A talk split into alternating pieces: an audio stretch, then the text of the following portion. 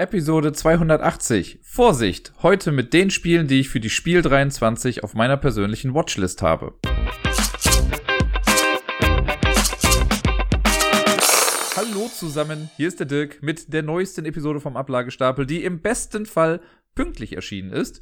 Die Zeichen stehen ganz gut, es ist Sonntagabend, ich nehme auf, viel kann jetzt nicht mehr schiefgehen, wenn jetzt nicht gleich irgendwelche Rauchschwaden aus meinem Laptop hervorkommen bin ich mal ganz optimistisch, dass die Folge auch äh, ja, pünktlich da sein wird. Ich werde jetzt erstmal über die Spiele sprechen, die ich in der letzten Woche gespielt habe. Und zwar in dem Fall dann ja von Mittwoch bis heute quasi. Und dann habt ihr es im Intro ja vielleicht schon vernommen, geht es zur Vorbereitung der Spielemesse. Ich habe mich mal durch alle bis jetzt quasi angekündigten Titel durchgewälzt, durchgearbeitet, ist, glaube ich, das richtigere Verb dafür. Und äh, werde euch da ein bisschen was präsentieren. Aber ich greife vorweg.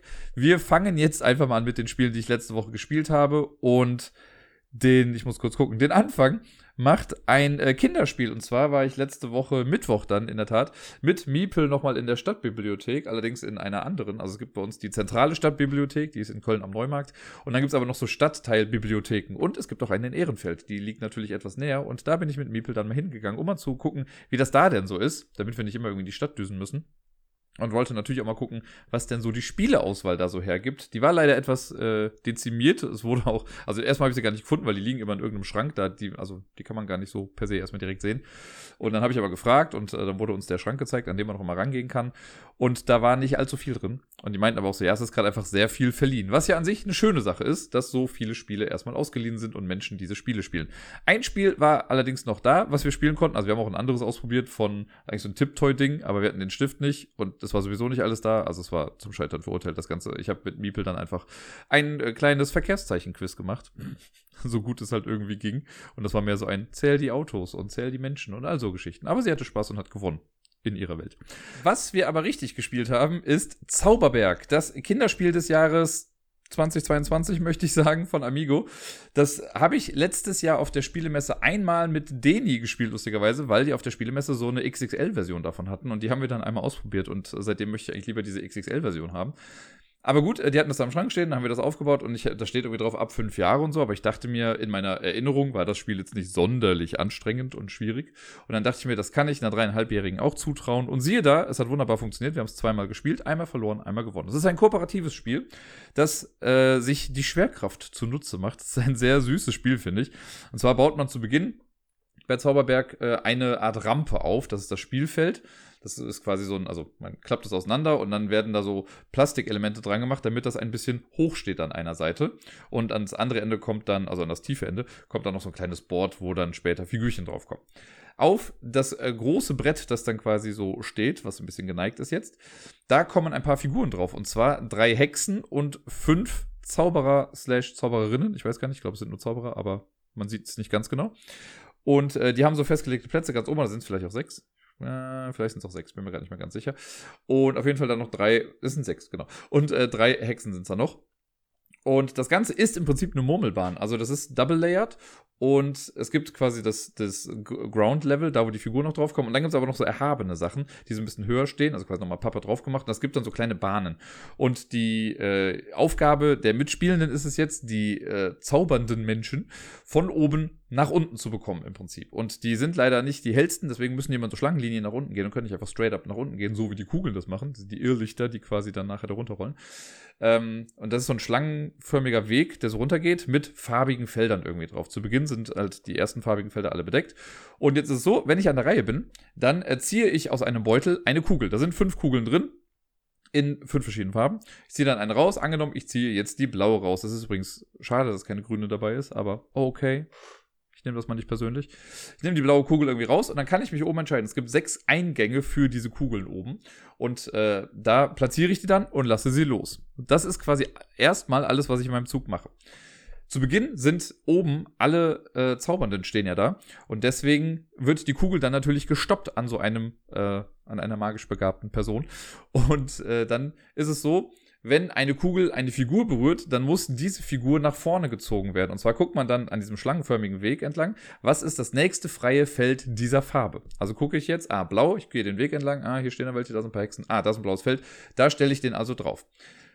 Wenn ich jetzt schnell bin, und je nachdem, wie die Kugel läuft, kann es auch sein, dass ich die Figur hochnehme, sie direkt wieder platziere und dieselbe Kugel, die jetzt gerade runterrollt, diese Figur schon wieder berührt. Dann darf die sich nochmal bewegen. Das kann man quasi so lange wiederholen, bis die Kugel, also das Irrlicht, bis ganz nach unten gerollt ist.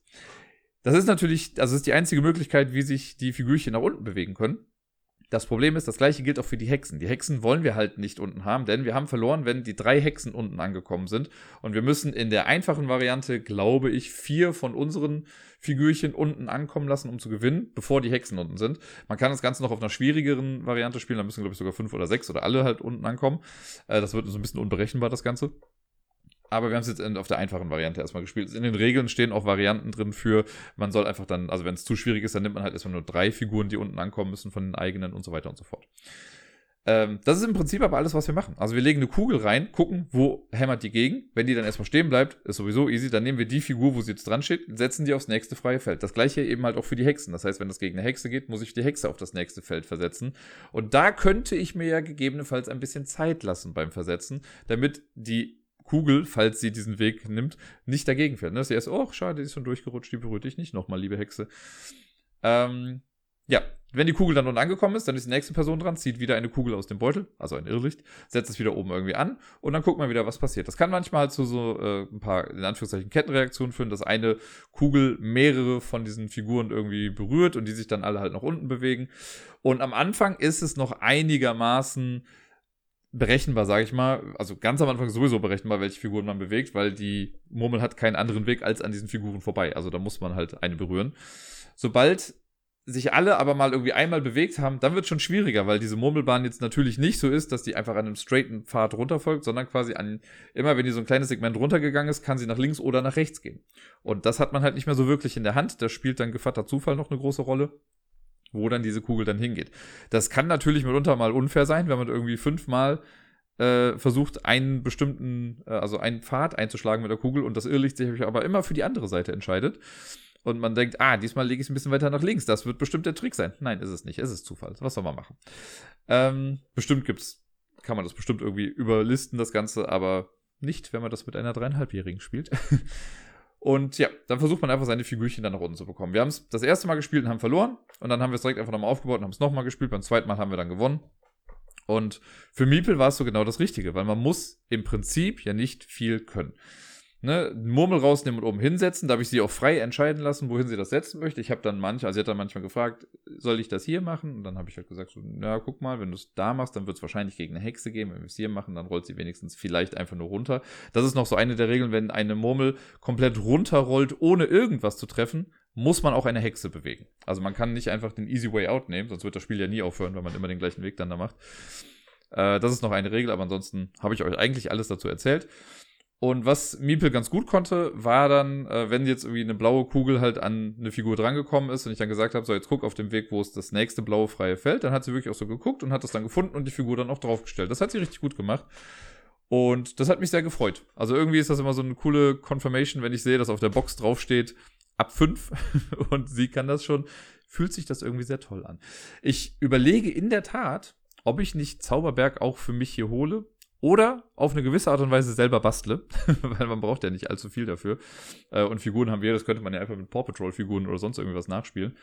Wobei, die Murmeln sehen schon echt cool aus, das muss ich dazu sagen. Und sollte ich irgendwie an diese XXL-Variante kommen, dann will ich die haben, weil die, die hat's mir echt angetan.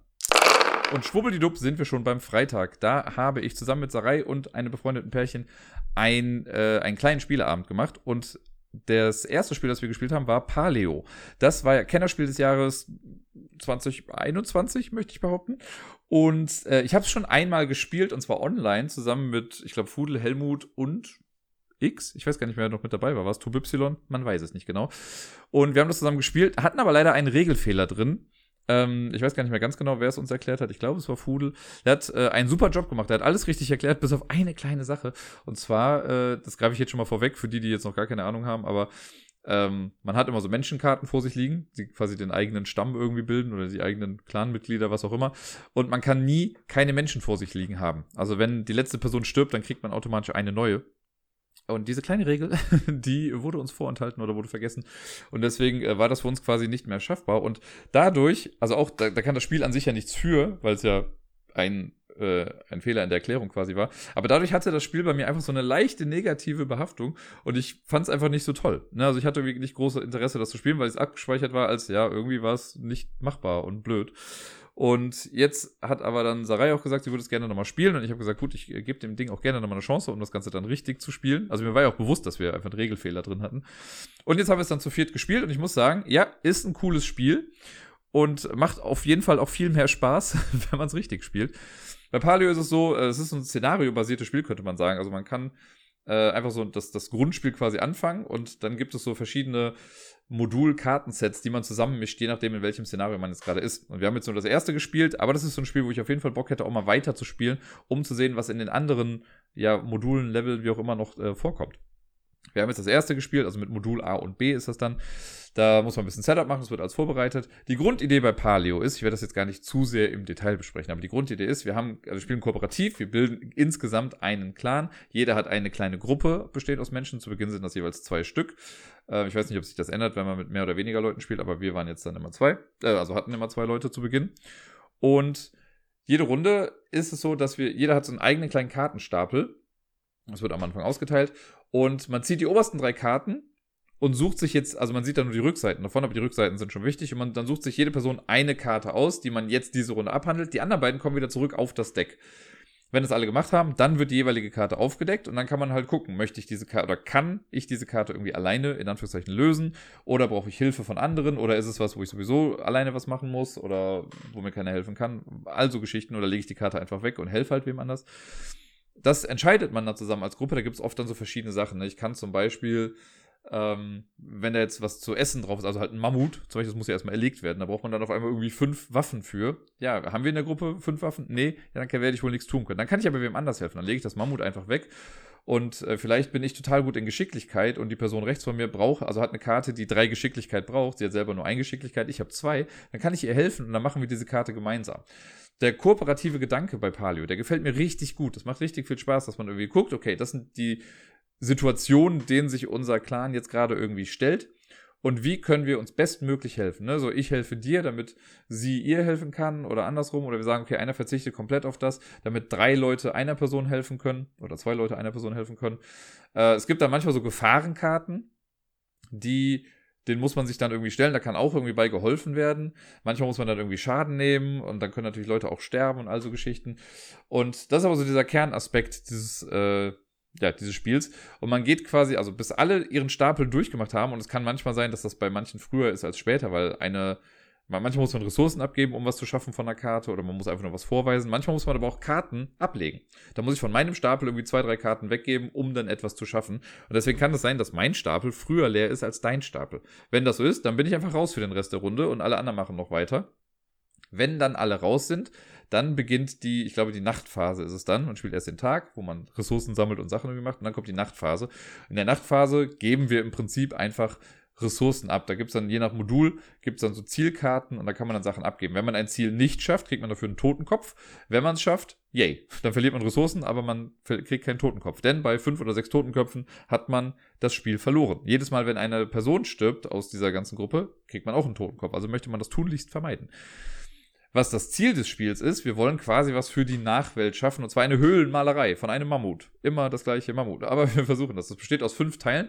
Und es gibt im Laufe des Spiels Karten, denen man begegnet, durch die man so einen Mammut bekommen kann. Oder so ein Stück der Höhlenmalerei bekommen kann. Sorry, so rum ist es. Und äh, wenn man das sieht, dann versucht man das natürlich zu machen. Wenn man das nicht schafft, dann geht die Karte vielleicht wieder in die Rotation rein. Äh, man hat später nochmal die Chance, das zu machen. Es gibt auch so einen Stapel mit Ideenkarten, weil unser Stamm fängt erstmal so an, der weiß nur, wie man ein Zelt baut im Prinzip. Und im Laufe der Zeit kann man aber immer wieder sowas machen. Das finde ich thematisch eigentlich ganz geil. Wenn einer sagt so, ey, wisst ihr was, Leute? Dann sitzen da die ganzen Höhlenmenschen irgendwie am Lagerfeuer und einer steht auf und sagt, Leute, Puppen wir machen jetzt Puppen. So, und dann könnte man die theoretisch bauen. Dadurch kriegt man dann auch so ein Höhlenmalerei-Ding. Dann kommt der nächste und sagt, Leute, T-Shirts. T-Shirts sind der Shit. Und dann bauen die halt alle T-Shirts. Also kann man das halt auch bauen. Also, das ist sehr süß und sehr thematisch irgendwie alles gemacht. Also wirklich thematisch auch gemacht. Äh, auch wie man irgendwie miteinander hilft und was man abgeben muss stellenweise. Das ist schon sehr cool. Und wenn wir es geschafft haben, fünf dieser Höhlenmalerei-Dinger fertig zu machen, dann haben wir das Spiel gewonnen. Ich glaube, in diesem Edge-Case, das hatten wir jetzt nicht, aber sollte es dazu kommen, dass in der gleichen oder in derselben Runde das fünfte Höhlenmalereistück gemacht wird, aber auch der letzte Totenkopf draufkommt, dann hat man das Spiel, glaube ich, auch gewonnen, weil für die Nachwelt ist trotzdem alles präpariert. Ja, und das ist im Prinzip das Spiel. Wenn, äh, ich habe jetzt eben gesagt, so, dass Sachen in die Rotation irgendwie reinkommen. Alle Karten, die nicht explizit auf den Friedhof gelegt werden, das steht manchmal auf Karten dann drauf, dass die rauskommen müssen, die werden am Ende der Nachtphase wieder zusammengemischt und wieder an alle verteilt. Also es kann sein, dass wir halt mehrfach dem Baby-Mammut begegnen oder mehrfach äh, die Heilpflanze gerade finden, die wir irgendwie pflücken sollten, damit wir damit was machen können. Solange bis man damit wirklich dann interagiert. Bei Tieren ist es oft auch thematisch, ne? wenn wir ein Tier erlegt haben, so dann kommt es halt auf den Friedhof. Wir kriegen aber Essen dadurch. Oder andere Sachen. Also das hat schon, das hat irgendwie alles seinen Sinn. Das ist wirklich sehr nett gemacht. Und ja, wenn man dann mit einem Szenario durch ist, dann kann man im Prinzip danach sich äh, dazu entscheiden, das nächste Szenario zu spielen. Da muss man so einen kleinen, also kriegt man halt Modul C und D, sage ich jetzt mal, die nimmt man dann, mischt die zusammen, mischt das dann mit den Basiskarten zusammen, die sowieso immer im Spiel sind.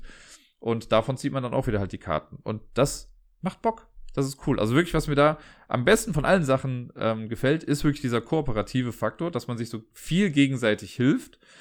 Äh, das ist nicht ganz frei von ein bisschen Alpha-Gaming, würde ich sagen. Also ich glaube, dass das ein Problem sein könnte in manchen Gruppen, dass dann irgendwie, also manche Leute vielleicht auch nicht so, also ich habe es bei mir zum Beispiel gemerkt, ich habe ich war nicht so schnell in der Denke, wer jetzt wem wie am effektivsten irgendwie helfen kann. So. Ne, dann habe ich halt geguckt und war dann noch bei mir dran, so, kann ich das schaffen da? Und dann waren die anderen schon mit, okay, wir haben schon gelöst.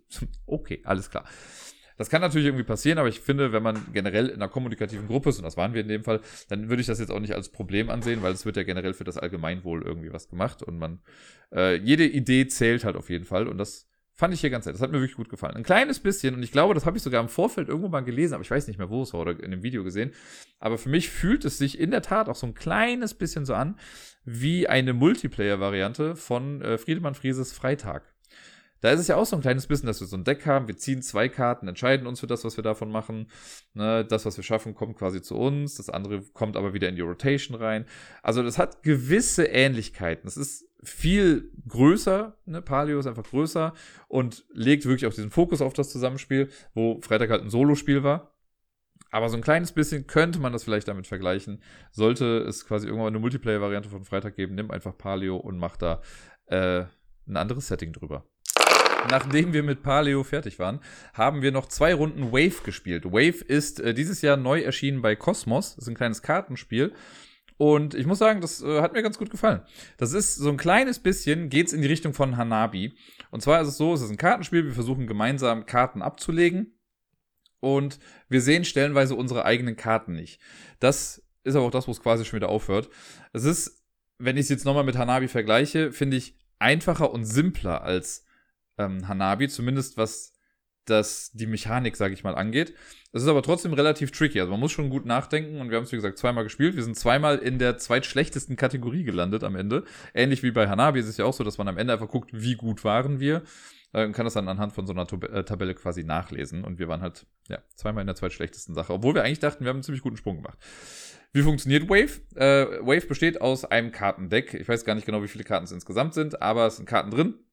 Die werden alle gemischt am Anfang. Es gibt, ich glaube, sechs verschiedene Farben oder es sind irgendwie fünf verschiedene Farben. Nee, ich glaube, es waren sechs Farben und jeweils die Zahlen von 0 bis 5. Außer von weiß gibt es keine 0 und von dunkelblau gibt es keine 5. Und das ist so, also die Farben haben nämlich eine Wertigkeit. Weiß ist die niedrigste ähm, Farbe quasi. Und ja, also die 0 ist halt dann das niedrigste, deswegen haben sie das rausgenommen. Und dunkelblau ist die äh, wertigste Farbe und deswegen ist das die allerwertigste Karte ist dann quasi raus. Warum das ist, da kommen wir jetzt gleich dann zu. Und dann werden die Karten verteilt. Erstmal bekommt jede Person drei Karten, die man normal auf die Hand nimmt, die guckt man sich dann an. Dann bekommt aber jeder nochmal zwei Karten und die muss man so aufnehmen, dass sie von einem wegzeigen. Also im Hanabi-Style quasi, die sehen wir nicht. Da muss man, das muss man allen Leuten auch genau sagen, damit da nichts schief geht. Und wenn man die Karten dann vor sich hat, dann darf man sich die angucken. Man darf nie über seine Zahlen oder Farben auf der Hand sprechen. Man kann Empfehlungen aussprechen für, du solltest diese Karte spielen oder ich habe was, was jetzt auf jeden Fall machen könnte oder so, aber man darf nie Zahlen oder Farben erwähnen, quasi, wenn man darüber spricht. Und dann wird eine Karte in der Mitte aufgedeckt. Und Ziel ist es eigentlich im Prinzip einfach den gesamten Kartenstapel runterzuspielen. Also, was das angeht, so ein bisschen wie The Game vielleicht. So, jetzt ist es so, angenommen, in der Mitte liegt eine gelbe 3. Gelb ist die zweitschlechteste Kategorie in den Farben. Und die Regel ist, wenn ich eine Karte spiele, muss sie entweder im Zahlenwert höher sein oder im Farbwert höher sein. Ne, also wir haben, es gibt so eine Karte, die ausliegt, wo man den, die Farbskala quasi sehen kann, also sehen kann, wie die Wertigkeit ist. Dann kann man das sehen. Bei den Zahlen ist es relativ selbsterklärend.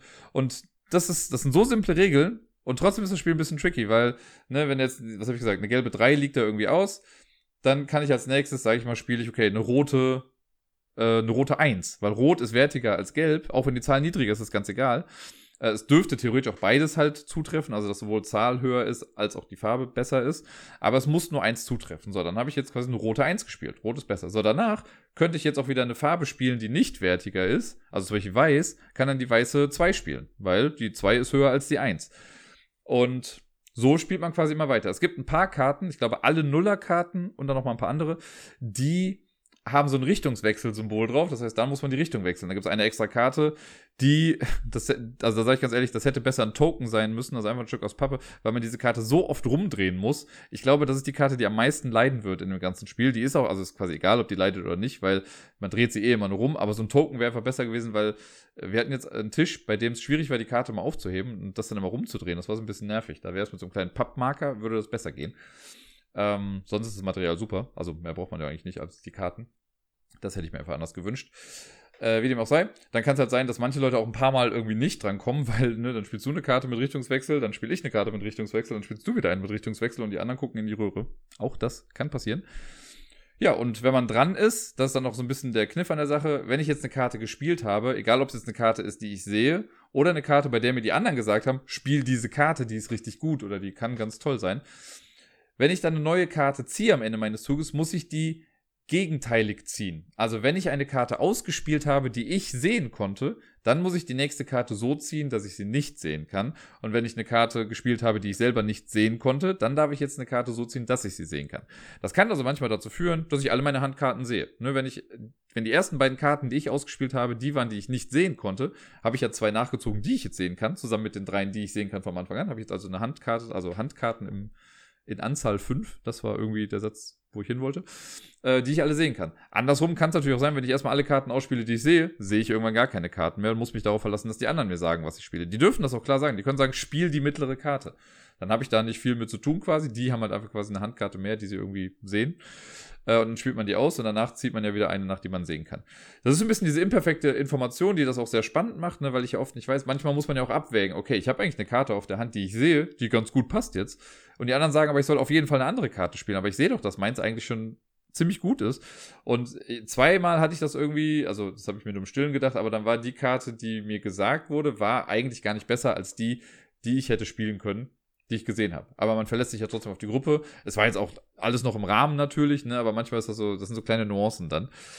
Und das Spiel geht so lange, bis der Nachziehstapel aufgebraucht ist und dann versucht man auch die Handkarten alle loszuwerden. Also man versucht wirklich im besten Fall alle Karten abzuwerfen.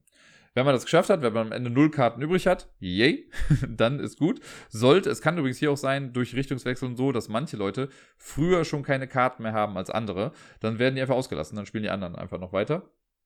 Und bei uns war es so, in unserer ersten Partie haben wir am Ende noch zehn Karten übrig gehabt. Und das war die, das ist das unterste Limit der äh, zweitschlechtesten Kategorie. Also alles ab 11 plus ist, versucht's nochmal, ihr seid scheiße. Und 10 war noch so mit, ja, okay, lassen wir noch gerade so gelten. Und dann haben wir es nochmal gespielt. In der zweiten Runde waren wir so viel besser. Wir hatten nur noch sechs Karten übrig.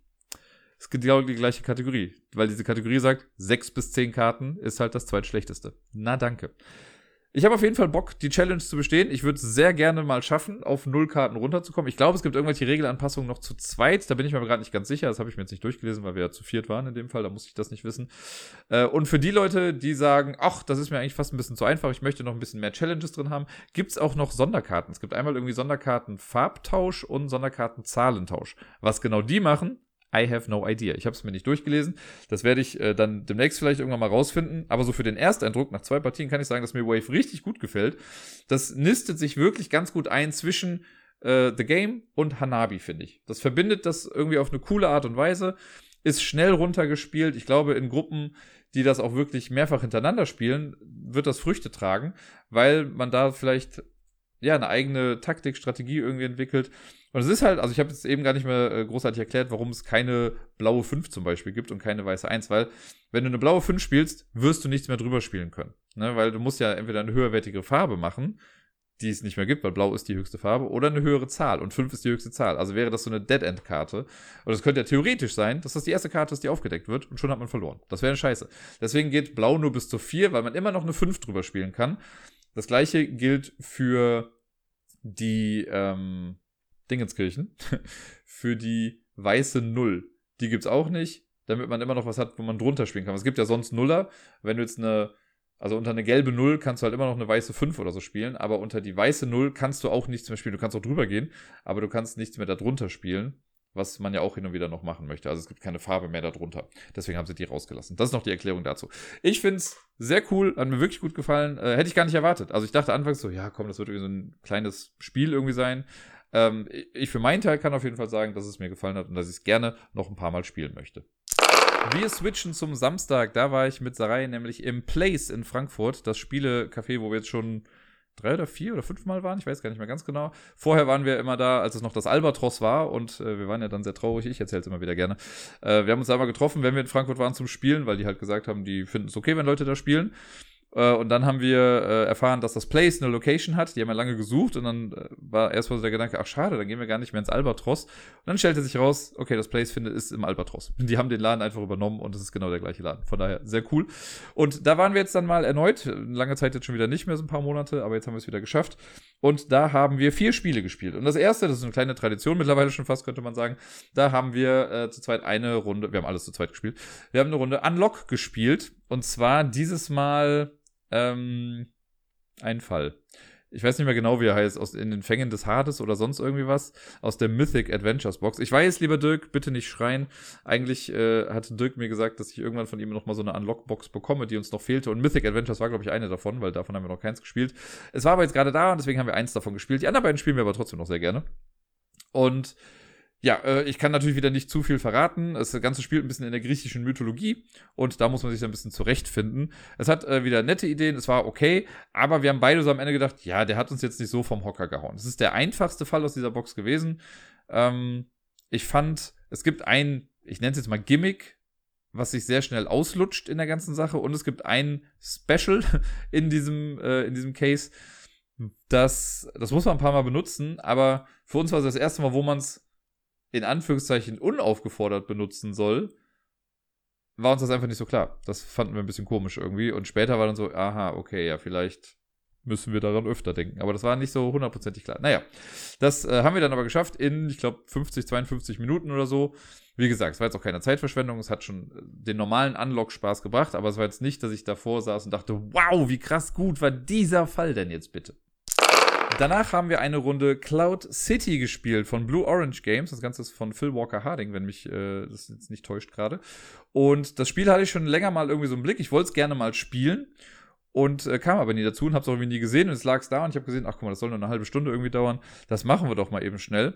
Und es ist wirklich ein sehr flottes Spiel was jetzt, also ich glaube, kein Dauerbrenner wird, aber so ein Spiel, wenn jetzt jemand, wenn ich jetzt irgendwo wäre und jemand würde sagen, hast du Bock, das mitzuspielen, würde ich es mal eben schnell machen. Aber einfach, weil ich weiß, okay, das Ding ist in 20, 30 Minuten durch äh, und ist nett. Es ist ein nettes Spiel, das kann ich aber so vorwegnehmen. Kein Must-Have, auf gar keinen Fall. Und es hat auch so ein bisschen seine Probleme, aber alles in allem ist es auch super simpel. Also man kann es echt schnell erklären, wenn man es einmal irgendwie raus hat. Die Idee bei Cloud City ist, wir bauen eine Stadt in den Wolken. Daher wohl auch der Name des Ganzen.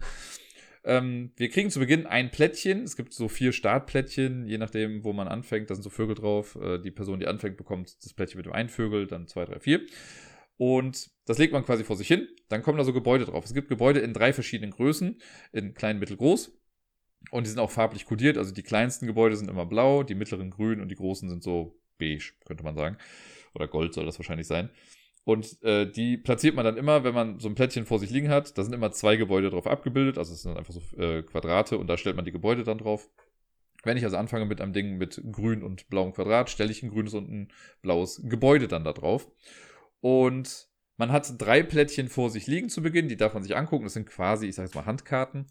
Wenn ich jetzt an der Reihe bin, muss ich ein Plättchen ausspielen von meiner Hand und danach ziehe ich ein neues. Das ist im Prinzip alles, was ich im Zug mache. Aber natürlich kommt noch ein bisschen mehr mit dazu. Denn es sind im Prinzip vier Schritte, die man im Zug durch, äh, durchlebt. Das erste ist, ich spiele ein Plättchen aus. Das ist verpflichtend. Das heißt, ich spiele ein Plättchen aus und ich muss dieses Plättchen äh, orthogonal angrenzend zu einem bereits bestehenden Plättchen legen. Nicht diagonal, ne, sondern das. Wir bauen insgesamt ein 3x3-Raster. Das heißt, wenn ich schon drei in einer Reihe habe, kann ich kein viertes mehr dazulegen. Wenn ich es in der Spalte habe, genau das gleiche. Am Ende muss es ein 3x3-Raster ergeben. Das heißt aber nicht, dass das Plättchen, das am Anfang da liegt, unser Startplättchen, das muss nicht das Zentrum sein. Das kann auch nachher oben links sein oder so. Insgesamt muss es 3x3 sein. Das lege ich also hin. Der zweite Schritt ist, ich stelle die Gebäude drauf. Logischerweise dann irgendwie, die werden draufgelegt. Und dann kommt der dritte optionale Schritt, Brücken bauen. Den überspringe ich jetzt ganz kurz. Der vierte Schritt ist dann, ich ziehe was nach. Es gibt eine Auslage von drei Plättchen. Davon kann ich mir entweder eins nehmen oder ich ziehe einfach das oberste vom Stapel. Das ist dann quasi mein Zug. Kommen wir zum Brückenbau. Das ist so ein bisschen der zentrale Aspekt der ganzen Geschichte. Und zwar ist es so, dass wir, wir haben ja drei Gebäudearten, also auf verschiedenen Höhen, und die sind so oben auf der Spitze gemacht, dass da quasi so ein X drüber geht, das äh, den, das Dach in so vier Dreiecke quasi unterteilt. Ich hoffe, ihr könnt mir folgen. Und dann gibt es so Brückenplättchen, also das sind aus Pappe, sind das so lange Stege quasi. Und immer wenn man zwei Gebäude gleicher Höhe in einer Linie jetzt hat, dann kann man oder dann sollte man die mit einer Brücke verbinden. Da guckt man, welche Brücke passt da. Und das ist ein bisschen fiddly. Ähm, und man muss da erst ein bisschen, ein bisschen Gespür für bekommen. Also wenn jetzt zwei direkt nebeneinander sind, dann und ne, da kann man eine Brücke hinlegen, dann wird das das kleinste sein. Und da muss man mal gucken, wie weit sind die auseinander, um dann das Richtige zu finden. Und dann legt man das da drauf in der passenden Farbe. Wobei das eigentlich, wenn mich nicht alles täuscht, fast ein kleines bisschen egal ist. Also es gibt eine Limitierung in den Größen. Es gibt zum Beispiel von jeder Farbe nur drei ganz lange äh, Etagen oder Brücken. So, das war das Wort. Und wenn die ausgehen, dann gibt es halt eben auch keine mehr. Deswegen gibt es die Unterscheidung in den Farben. Aber ansonsten finde ich es fast eher ein bisschen frickelig, weil wir waren dann oft damit bei, okay, ich brauche ich brauch eine kleine blaue Brücke. Und dann guckt man halt in diesem Einsatz irgendwie nach, nimmt sowieso alle Brücken raus und bis man das dann gefunden hat. Das allein ist schon so ein bisschen nervig gewesen mit diesem ewigen Raussortieren. Wäre halt einfacher gewesen, wenn es sowieso immer nur eine Brückenfarbe gibt. Aber gut, wollen wir mal nicht so sein. Und äh, dann legt man die dazwischen. Wenn ich jetzt mit einem Plättchen es schaffe, irgendwie mehrere Brücken zu bauen, weil es gibt ja halt, also von jedem Gebäude können quasi theoretisch vier Brücken abgehen, in jede Himmelsrichtung eine. Und wenn ich jetzt was gebaut habe und ich kann mehrere Brücken bauen, dann darf ich auch mehrere Brücken bauen. Die Bedingung ist noch dafür, es darf halt nie von einem Level zu einem anderen Level gehen, also von grün zu blau. Das darf man nicht machen und man darf auch nicht über Plättchen bauen, die noch gar nicht da sind, also über Lücken bauen im Prinzip, äh, was glaube ich generell sehr selten vorkommen wird, aber könnte theoretisch mal vorkommen. Ich hätte es am Ende glaube ich sogar einmal gehabt. Und immer wenn ich was gelegt habe, dann darf ich alle Brücken bauen, die ich brücken kann. Ich kann aber auch darauf verzichten erstmal, in der Hoffnung, dass ich noch was anderes irgendwie Besseres bekomme. Und so baut man eben auf diesen drei Etagen dann die Brücken. Am Ende des Spiels, also jede Brücke hat einen Wert. Es ist immer so, dass die kleinste Brücke äh, gibt immer zwei Punkte, die längste Brücke gibt acht Punkte und dann gibt es noch Fünfer- und Dreierbrücken, glaube ich, dazwischen. Ich glaube, mehr gab es gar nicht an. Müsste ich mir jetzt überlegen, ob es da noch mehr gab. Ich weiß es nicht. Ich glaube nicht. Ähm, am Ende des Spiels, wenn alle ihr 3x3-Raster fertig haben, zählt man einfach die Werte auf den Brücken und wer die meisten Punkte da hat, gewinnt das Ganze. So einfach, so gut. Jetzt habe ich ja, also das Spiel an sich wirklich, das macht Spaß, das sieht wirklich nett aus am Ende, finde ich, wenn diese ganzen Brücken und so sich da durchgehen. Das hat was, das ist ein cooler Look. Ähm, es wird aber relativ schnell zu so einer Art Geschicklichkeitsspiel, das Ganze, weil du ja natürlich immer die Brücken dann schon so baust und dann, wenn du jetzt schon auf der obersten Ebene bei den goldenen irgendwie zwei, drei Brücken hast und vielleicht darunter bei grün auch schon was hast und du musst jetzt irgendwie darunter eine lange blaue Brücke packen, das hatte ich nämlich einmal, dann musst du halt wirklich gucken, dass du das nicht irgendwie auseinanderfriemelst, das Ganze, und dass dir die Gebäude nicht irgendwie umfallen. Das ist also ein bisschen Dexterity. Könnte man fast noch die Sonderregel mit einführen, wenn was umkippt, dann verliert man die Gebäude oder so. Ähm, das macht es halt ein bisschen unnötig schwierig, sage ich mal, vom Handling. Und da habe ich mich gefragt, ob es nicht fast schon sinnvoller gewesen wäre, dass man einfach sagt, man baut erstmal alle Gebäude und am Ende packt man dann die passenden Brücken drauf. Dann kann man nämlich sagen, okay, ich mache jetzt erst alle blauen, dann alle grünen, dann alle goldenen, damit das so schön nacheinander passiert. Ähm, so ist es halt vom Handling ein bisschen tricky. Und ich könnte mir vorstellen, also gerade, weil das ist von, von der Schwierigkeit des Spiels her, würde ich das als nettes kleines Familienspiel irgendwie ansehen. Aber ich glaube, dass vielleicht gerade jüngere Kinder, die das spielen, ich weiß jetzt gerade wirklich nicht, ab wie vielen Jahren das quasi in Anführungszeichen freigegeben ist oder empfohlen wird, aber wenn jetzt jüngere Kinder das spielen, dass die noch nicht so die motorischen Skills haben, um das wirklich ganz ruhig da drauf zu legen. Und wenn man mit älteren Leuten spielt, das Ähnliche im Prinzip. Also man braucht schon ruhiges Händchen stellenweise dafür. Es ist auch nicht zu krass zu bewerten, das Ganze, aber es könnte ein Problem bei diesem Spiel sein. Das möchte ich nur dazu sagen. Ansonsten sieht's ganz nett aus. Man muss halt dann, also ist halt auch so ein bisschen seltsam, weil man kann natürlich versuchen, wenn man jetzt alles fertig gebaut hat am Ende, dann die Punkte von oben einfach abzulesen. Wir haben es jetzt aber so gemacht, gut, wir haben halt einfach alle Brücken wieder abgebaut, die wir die ganze Zeit gebaut haben und haben dann die Werte so zusammengezählt, uns das in schöne Zehnerplättchen und so zusammengelegt und äh, dann gezählt. Also irgendwie, ja, das Handling ist nicht optimal in dem Spiel. Trotzdem geht's relativ flott, gerade zu zweit. Es gibt auch eine Variante im Regelheft, äh, wenn man zu zweit spielt, dass man dann kein 3x3, sondern ein 3x4 Raster irgendwie baut. Wobei man dann natürlich auch aufpassen muss, weil es trotzdem keine, also es gibt kein, ähm, keine Brücke, die quasi über vier Plättchen drüber geht, sondern über drei ist halt das höchste. Also das würde dann quasi wegfallen. Oder also das muss man beim Bau dann halt eben beachten. Haben wir jetzt nicht gemacht. Das 3x3-Ding war jetzt auch okay. Ich meine, es hätte das Spiel unwesentlich länger gemacht und es hätte einfach die Punkte ein bisschen höher werden lassen im Zwei-Personen-Spiel. Aber so eine große Änderung ist es dann jetzt, glaube ich, auch wieder nicht. Ähm, ja, es ist so ziemlich cleanes Design, würde ich sagen. Also ich finde es sehr simpel. Wie gesagt, die Regeln habt ihr, glaube ich, jetzt alle alleine durch das Zuhören verstanden. Das, was man macht, eigentlich auch. Ähm, ich wüsste jetzt ganz genau, wenn ich es jetzt nochmal spielen würde, oder ich müsste es jetzt jemandem erklären, kann ich es, glaube ich, in einer Minute erklären. Das ganze Spiel, also mit Punktewertung und was weiß ich nicht allem. Es gibt noch eine Tiebreaker-Wertung. Wenn jetzt irgendwie zwei Leute am Ende gleich viele Punkte haben, dann guckt man, wer alleine bei den blauen Brücken die meisten Punkte hat. Wenn da auch ein Gleichstand ist, dann bei grün. Wenn dann Gleichstand ist, dann bei den goldenen. Und wenn dann immer noch Gleichstand ist, dann gewinnt, wer den dicksten Bizeps hat. Nein, keine Ahnung, weiß ich nicht. Äh, ich glaube, dann ist wirklich einfach kompletter, ähm, kompletter Gleichstand oder so. Aber ich glaube, dazu wird es einfach nicht kommen. Also, nett muss man nicht haben, würde ich aber nochmal mitspielen. Danach haben wir uns mit Habers The Key vergnügt und zwar mit dem Profi-Fall Flucht aus Strongwall Prison. Ich glaube, so heißt der. Und ähm, Sarai und ich, wir haben schon zwei andere Boxen von The Key gespielt, also nicht komplett durch, aber Fälle aus zwei Boxen gespielt. Ich glaube, einmal Beginner und einmal Medium.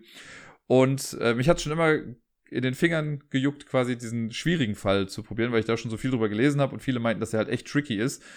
Und ja, ist er.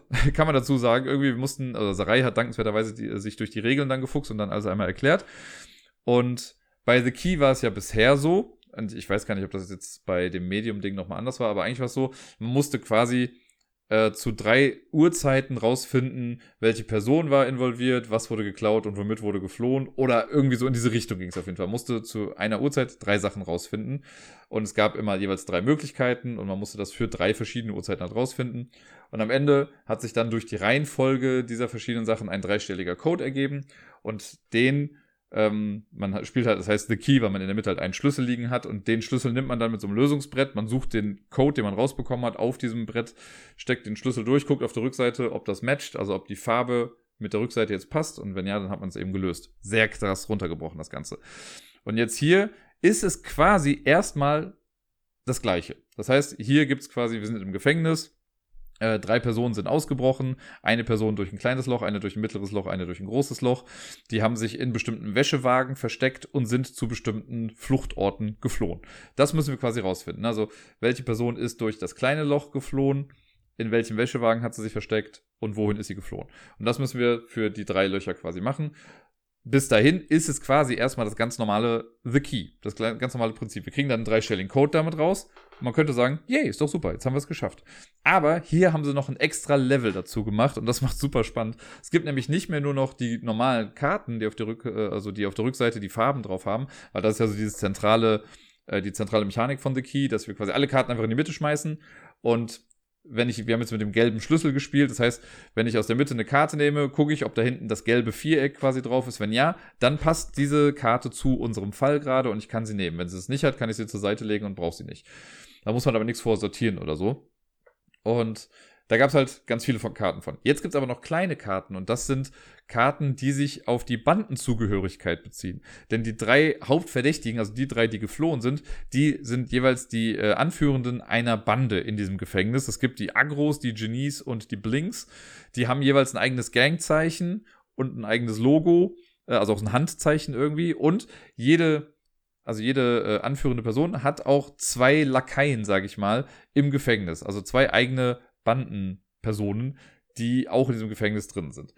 Und da ist es jetzt so, in diesen kleinen Karten sind stellenweise auch so Verhörkarten, beziehungsweise kann man die aufdecken und dann steht sowas, dann wird eine Person, die jetzt nicht die hauptverdächtige Person ist, wird gefragt, ist die blonde Frau, wie auch immer sie jetzt gerade heißt, ist die im schwarzen Wäschewagen gewesen? So, und dann steht darauf eine Antwort, ja oder nein, in diesem Fall. Und Das Lustige ist, und auch das Schwierige natürlich, das Lustige ist, dass es, dass man erstmal nicht weiß, ob das die Lüge ist oder die Wahrheit. Denn äh, die folgen einer ganz klaren Regel und das macht es dann wieder ein bisschen einfacher, aber äh, angenommen, die Person, die befragt wird mit dieser Karte, ist in der Bande von der Person, über die jetzt gesprochen wird. Ne, also wenn es jetzt heißt, die blonde Frau hat sie sich im schwarzen Wäschewagen versteckt und die Person sagt ja, wenn die Person in der gleichen Bande ist, also wenn das ihr Boss quasi ist, dann wird sie lügen, weil die die eigene anführende Person immer deckt. Wenn es aber ein anderes Boss-Mitglied ist quasi, dann sagt sie Wahrheit, weil die halt in die Scheiße reiten möchte. Und man muss quasi auch erstmal rausfinden, welche von diesen sechs Personen sind das, welche zwei Personen gehören zu welcher Bande. Das sind immer zwei Leute, die zu einer Bande gehören. Wir haben sechs Leute, also es geht also genau auf. Und auch das muss man noch lösen, um rauszufinden, wer welcher Bande irgendwie angehört. Wenn wir jetzt unseren Code haben, und das ist, da ist es ja noch nicht vorbei, also das ist nochmal so ein extra Ding, was man auf jeden Fall lösen muss.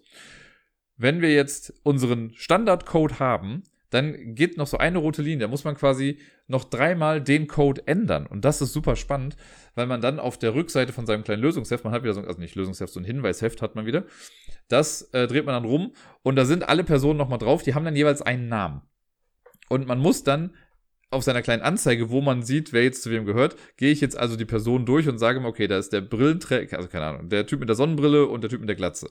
Die sind jetzt da. Die beiden haben jeweils einen Namen. Ich weiß nicht mehr ganz genau, wie die Reihenfolge ist, aber ich sage jetzt mal, der Typ mit der, mit der Sonnenbrille, der heißt immer Thomas und der andere heißt William. Dann gucke ich jetzt in der Tabelle, ah, Thomas Williams, mhm. Da gucke ich jetzt, was passiert mit dem Code. Und dann kannst du was sein wie, vertauschen die erste und die letzte Zahl. Dann mache ich das, schreibe das da rein mit vertauschten Sachen und gehe weiter im Weg. Dann bin ich bei der nächsten Bande, gucke, welche Mitglieder sind da, checke den Namen wieder, gucke wieder in der Tabelle nach und gucke, wie sich der Code jetzt verändert. Dann kannst du was sein wie, rechne die mittlere Zahl mal drei oder so. Und gehst wieder eins weiter, machst das mit der letzten Bande auch nochmal und dann am Ende kriegst du einen Code raus. Und das ist der Code, den du dann checkst mit dem Ding. Das ist, also das sind so Triple Layer Thinking ist das irgendwie. Und es gibt einfach viel mehr Möglichkeiten, Fehler zu machen. Ich meine, es war schon so beim Medium-Fall, dass es auch einfach eine Sache mehr gab, die man irgendwie rausfinden musste oder die halt eine Rolle gespielt hat. Hier hat man jetzt halt nochmal, also zusätzlich zum normalen Puzzle hat man jetzt noch diese Sache mit Bandenmitglieder rausfinden, den Code anpassen und es gibt einfach viel mehr Stolpersteine und Stellen, wo man falsch liegen kann. Äh, wir waren beide sehr erstaunt, dass wir es im ersten Anlauf richtig hinbekommen haben. Also wir hatten es beide richtig. Sarai hat gewonnen, weil sie dann laut der normalen Rechnung dann quasi, die man wie in den anderen Fällen auch durchführt, hat sie halt weniger Zeit verbraucht. Das ist wie gehabt, da stehen Zahlenwerte auf den Karten drauf, die rechnet man am Ende zusammen. Wer die niedrigste Zahl hat, gewinnt das Ganze dann.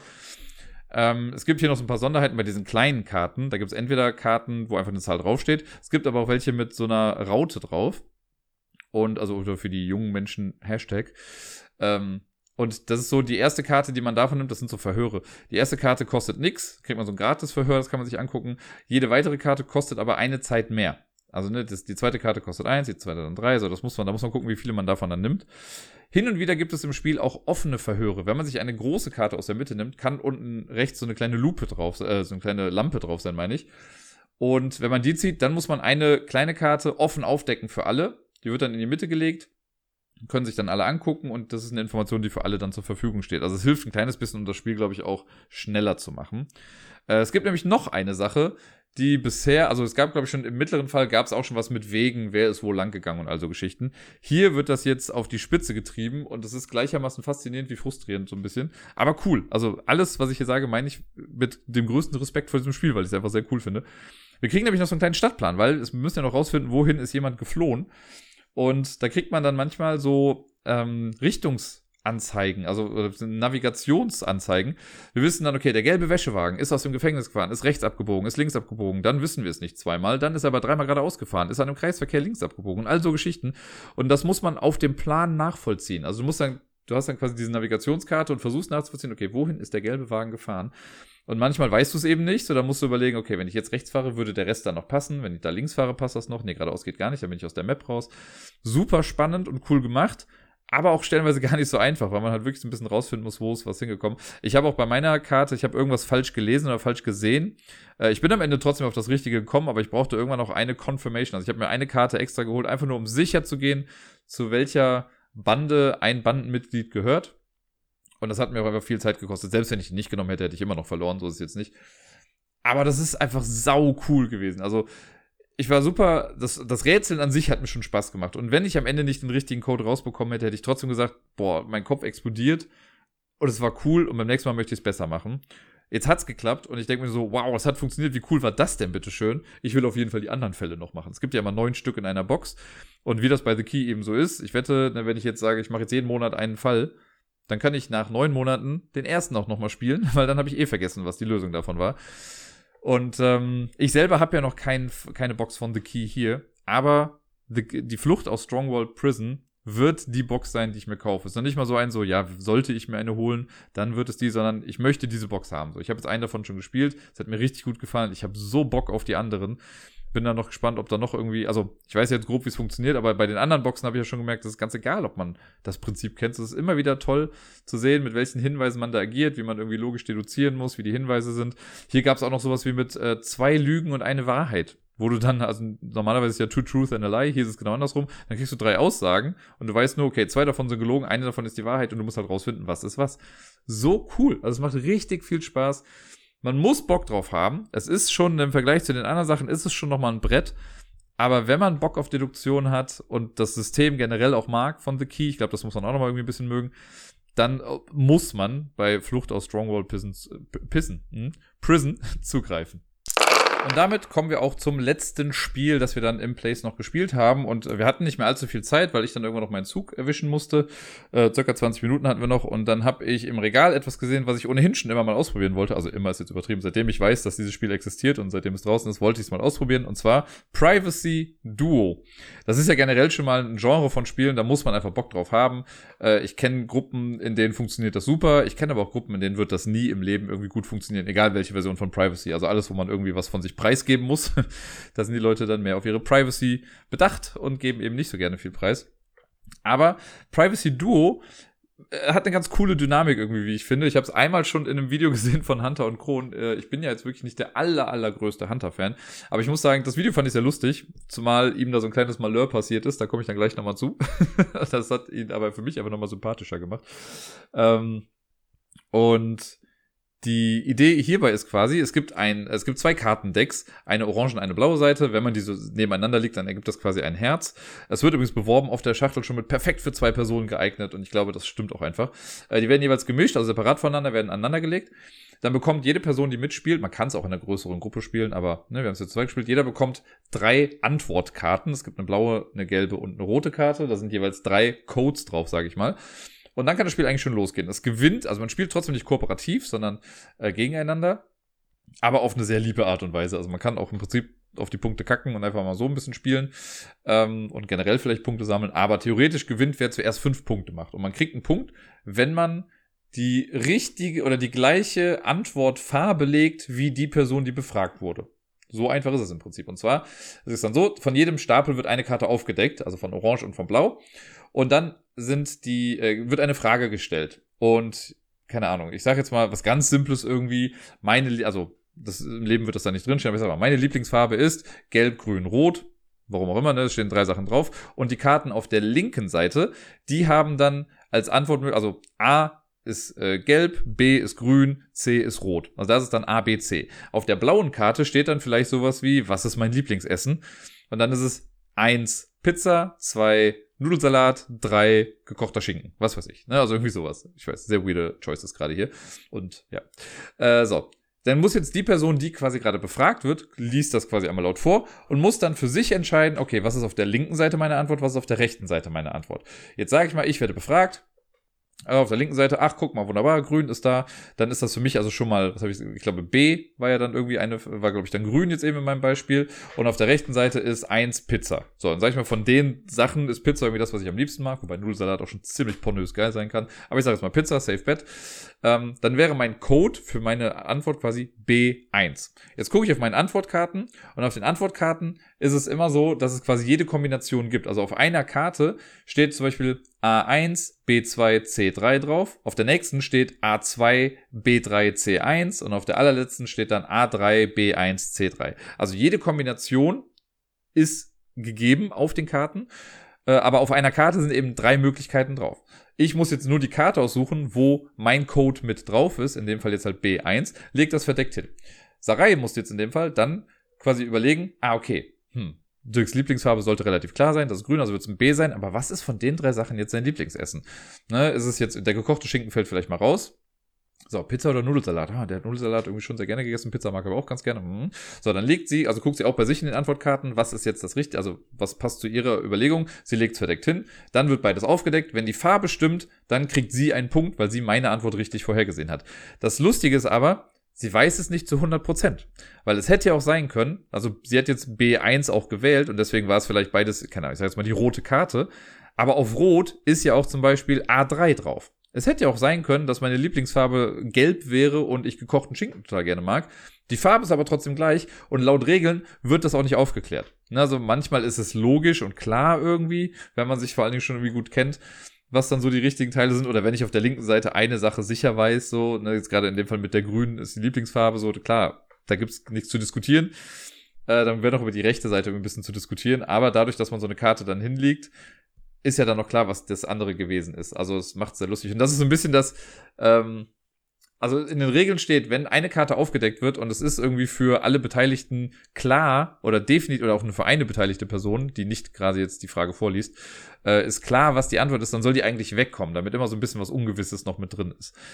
Und wenn ich jetzt aber meine Antwort äh, aufdecke und ich sage, links habe ich übrigens das gewählt, dann weiß man auch automatisch, was man rechts gewählt hat, weil das eben auf der Karte ja draufsteht. Und das ist das, was in dem Hunter-Video passiert ist, das ich einfach so unfassbar lustig finde.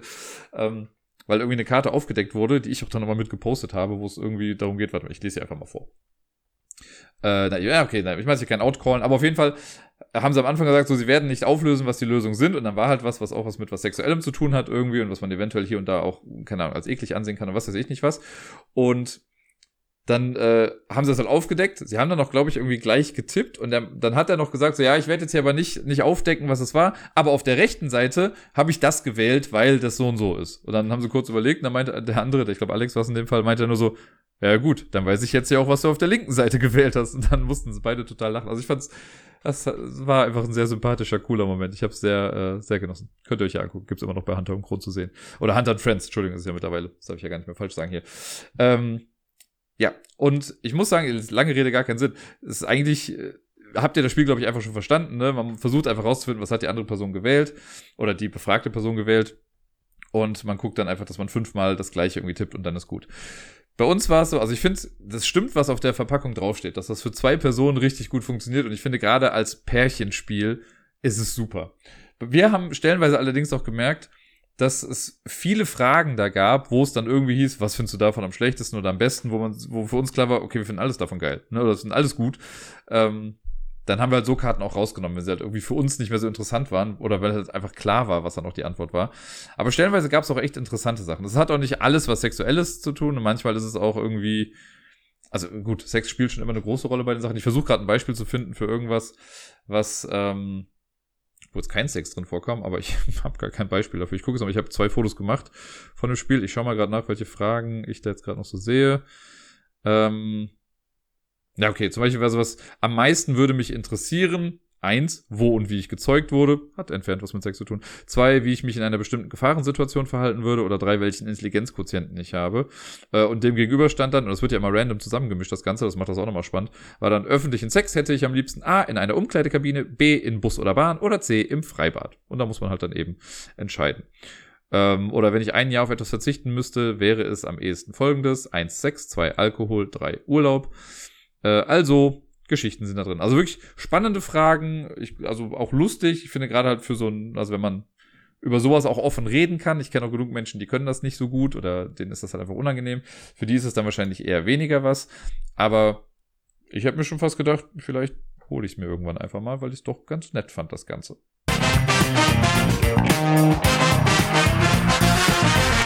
Wie im Intro bereits angekündigt, werde ich heute mal ein bisschen über die Spiele sprechen, die ich mir für die Spiel 23 so rausgesucht habe, die ich mir aufgeschrieben habe, ähm, die mich auf irgendeine Art und Weise irgendwie angesprochen haben.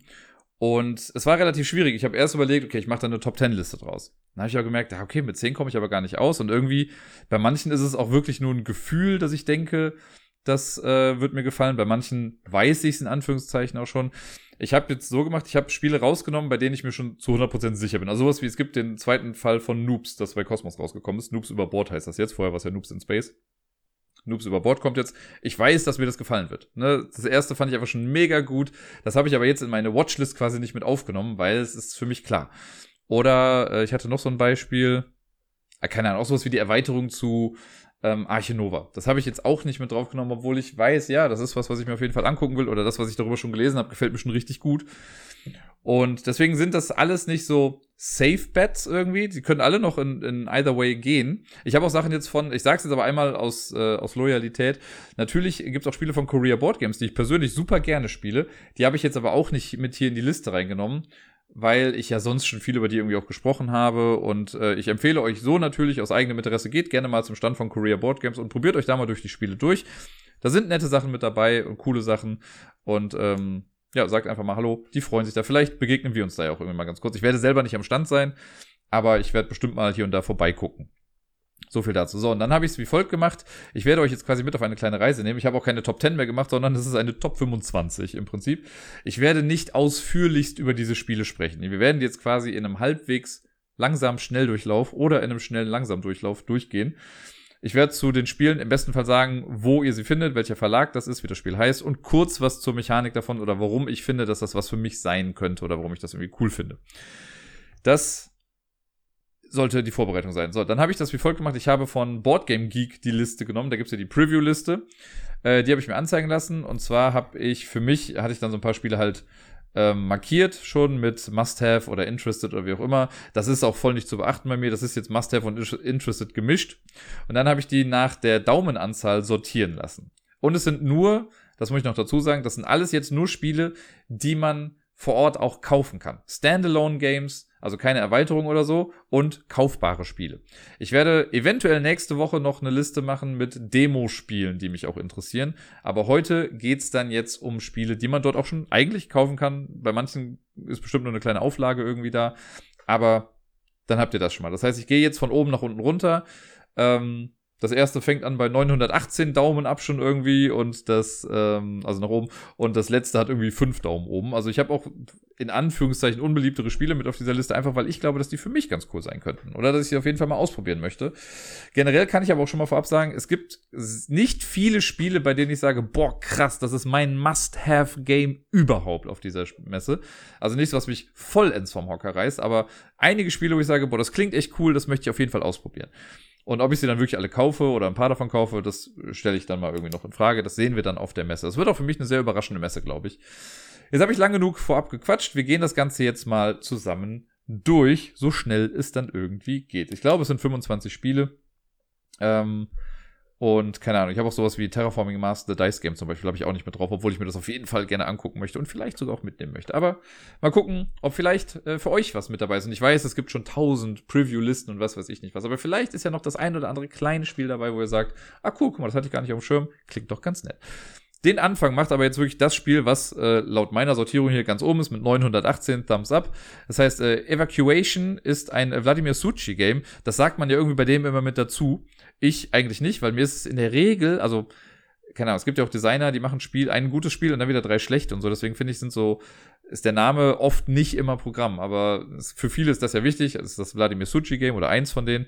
Ähm, bei Delicious Games kommt das raus. Die sind, sieht man das ja eigentlich? Jetzt muss ich mal gerade gucken, ob ich hier die, den Stand sehe. Nö, sehe ich hier gerade nicht. Gut, dann müsst ihr das selbst rausfinden. Bei Delicious Games kommt das Ganze raus.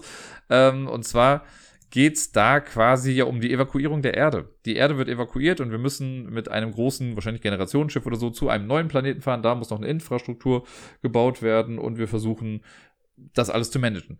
Ich weiß wirklich noch nicht viel über das Spiel. Ne, ich habe das Board gesehen, das sieht schon ganz cool aus irgendwie mit so zwei Planeten. Dazwischen ist so eine Laufbahn quasi, die wahrscheinlich das Raumschiff dann äh, entlang fährt. Ich mag das Setting einfach sau gerne. Das erinnert mich auch so ein bisschen an äh, Gen 7 zum Beispiel.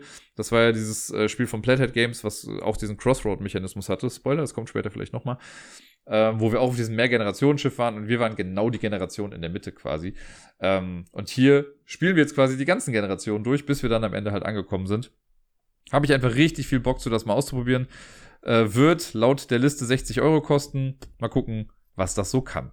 Weiter geht's dann mit äh, Planta Nubo. Das muss ich immer suchen. Das kommt bei The Game Builders äh, raus, zumindest sehe ich es jetzt hier gerade bei The Game Builders. Äh, ist ein Spiel, wo mehrere Leute mit dabei waren. Und zwar äh, Michael Keller, Andreas Ode, also Ode einfach nur, Andreas Odenthal und Uwe Rosenberg haben da dran zusammengewerkelt. Ähm, wenn mich nicht alles täuscht, ist auch jemand aus der Community ein bisschen damit involviert gewesen. Unser lieber Buchhaltungstub Y hat auch seine Finger mit im Spiel gehabt, was, glaube ich, Korrekturlesen oder Lesen oder Regeln und sonst irgendwas anging. Äh, alleine deswegen werde ich mir das Spiel mal angucken. Ich, ich hoffe, dass ich jetzt hier keinen Quatsch erzähle. Ich könnte mal kurz nachgucken, ob das, das finde ich jetzt im Leben nicht mehr. Aber ich meine, das war das Spiel. Ähm, und das hat ein ganz cooles äh, Setting, weil es spielt in so einer Solarpunk-Welt und das mag ich halt einfach total gerne. Ähm, da gibt's ja noch nicht viele Spiele, die das irgendwie mit beinhalten. Und ja, das Ganze, äh, kann ich mal sagen, soll 65 äh, Euro kosten auf der Messe. Ist für ein bis vier Personen 30 bis 120 Minuten. Wahrscheinlich ist das dann so 30 Minuten pro Person. Äh, man kann es auch schon vorbestellen. Und ich weiß ehrlich gesagt nicht viel darüber. Ich vertraue einfach jetzt mal darauf, dass Turbo Y da was Gutes mit, also da seine Finger mit im Spiel hatte. Sieht auf jeden Fall interessant aus. Kann ich nicht anders sagen, aber mehr weiß ich jetzt dazu auch nicht. Planta Nubu, auf jeden Fall. Dann geht's weiter mit, ich muss ein bisschen weiter runterkommen, Sky Team. Sky Team kommt bei Le Scorpion Masqué raus, kostet 30 Euro. Äh, Le Scorpion Masqué, die kenne ich besonders durch Decrypto, denn das haben die nämlich auch mit rausgebracht. Und Sky Team ist ein kooperatives Spiel für zwei Personen. Äh, eine Person übernimmt die Rolle äh, des Piloten oder der Pilotin und die andere äh, Person spielt dann Co-Pilot oder Co-Pilotin. Und man man muss zusammen äh, Flugzeuge landen. Das ist im Prinzip das Ganze. Und das Ganze, man hat so begrenzte Kommunikation, man würfelt, muss Würfel platzieren und muss halt gucken, dass das Flugzeug irgendwie in Balance ist, dass das Tempo richtig ist. Ähm, also Geschichten. Und das, also ich habe ein kleines Preview davon gesehen und das hat mir schon richtig gut gefallen. Und ich glaube einfach, dass das also für zwei Personen ein etwas komplexeres kooperatives Spiel. Das finde ich einfach richtig cool. Man kann, glaube ich, verschiedene Szenarien oder so auch durchspielen. Und äh, da habe ich Bock zu. Das, da freue ich mich drauf, das auszuprobieren. Das ist auch so ein Spiel, wo ich sage, ja, das würde ich wahrscheinlich sogar auch irgendwie dann mitnehmen. Dann geht's weiter mit einem Spiel, über das ich ehrlich gesagt gar nichts weiß. Aber bei Medieval Doppelpunkt, tja, und dann weiß ich nicht, wie man es ausspricht. Jan Ziska, Siska, ich weiß nicht genau. Ähm, das kommt bei Albi, so heißt der Verlag, raus. Und ähm, da steht leider auch kein Kaufpreis jetzt irgendwie mit dabei hier auf der äh, Boardgame Geek Liste. Aber das Ganze ist ein äh, der Dice-Driven Sandbox-Game im mittelalterlichen Böhmen. So könnte man das Ganze sagen. Das klingt einfach, also das klingt sehr cool, wenn man so das Board sieht. Das ist irgendwie so ein relativ kleines Board. Ich sehe so ein paar äh, Proto- oder Pre-Production-Copies hier, wenn ich auf die Fotos gucke. Man geht mit Miniaturen rum, muss irgendwie ein bisschen irgendwelche Aufträge erledigen wahrscheinlich und sonst irgendwas machen. Das sieht einfach sehr nett aus. Ist, glaube ich, ich weiß nicht, ob das App eine App braucht für das Spiel oder vielleicht auch nicht. Das Ganze auf jeden Fall dice-driven. Ähm, da habe ich auf jeden Fall Bock zu. Das irgendwie spricht mich das an. Ich kann euch nicht genau sagen, was es ist. Ich finde das Cover irgendwie super interessant. Das ist, also dadurch, dass ich nicht so viel weiß, macht es irgendwie, habe ich schon mehr Bock drauf. Und so ein Ding im Mittelalterspiel, erinnert mich irgendwie so ein kleines bisschen an äh, Kingdom Come Deliverance, weil das hat ja auch quasi in Medieval Bohemia gespielt. Deswegen, äh, mal gucken. Möchte ich mir auf jeden Fall angucken. 45 bis 120 Minuten. Klingt ganz cool. So, dann kommt äh, mein, ich würde schon was sagen, Geheimtipp irgendwie, weil ich habe jetzt schon von mehreren Leuten, äh, mit denen habe ich mal über die Messe gesprochen, aber niemand hatte dieses Spiel großartig auf dem Tacho. Und das ist Penguin Airlines. Das ist mittlerweile relativ weit oben. Also es hat hier 341 Daumen. Das ist ein kleines Kartenspiel, 25 Euro kostet das, kommt bei Perro Loco Games raus. Von denen habe ich noch nie was gehört. Und äh, das Ganze, wenn man sich das Cover anguckt, sieht es ein kleines bisschen so aus wie die Pinguine von Madagaskar, die in einem Flugzeug sitzen. Und das ist quasi auch. Ähm, Penguin Airlines, also ich habe sie oben schon offen. Ähm, es ist ein Kommunikationsspiel, so ein Teamgame. Man spielt, glaube ich, dann immer in Zweierteams oder so zusammen.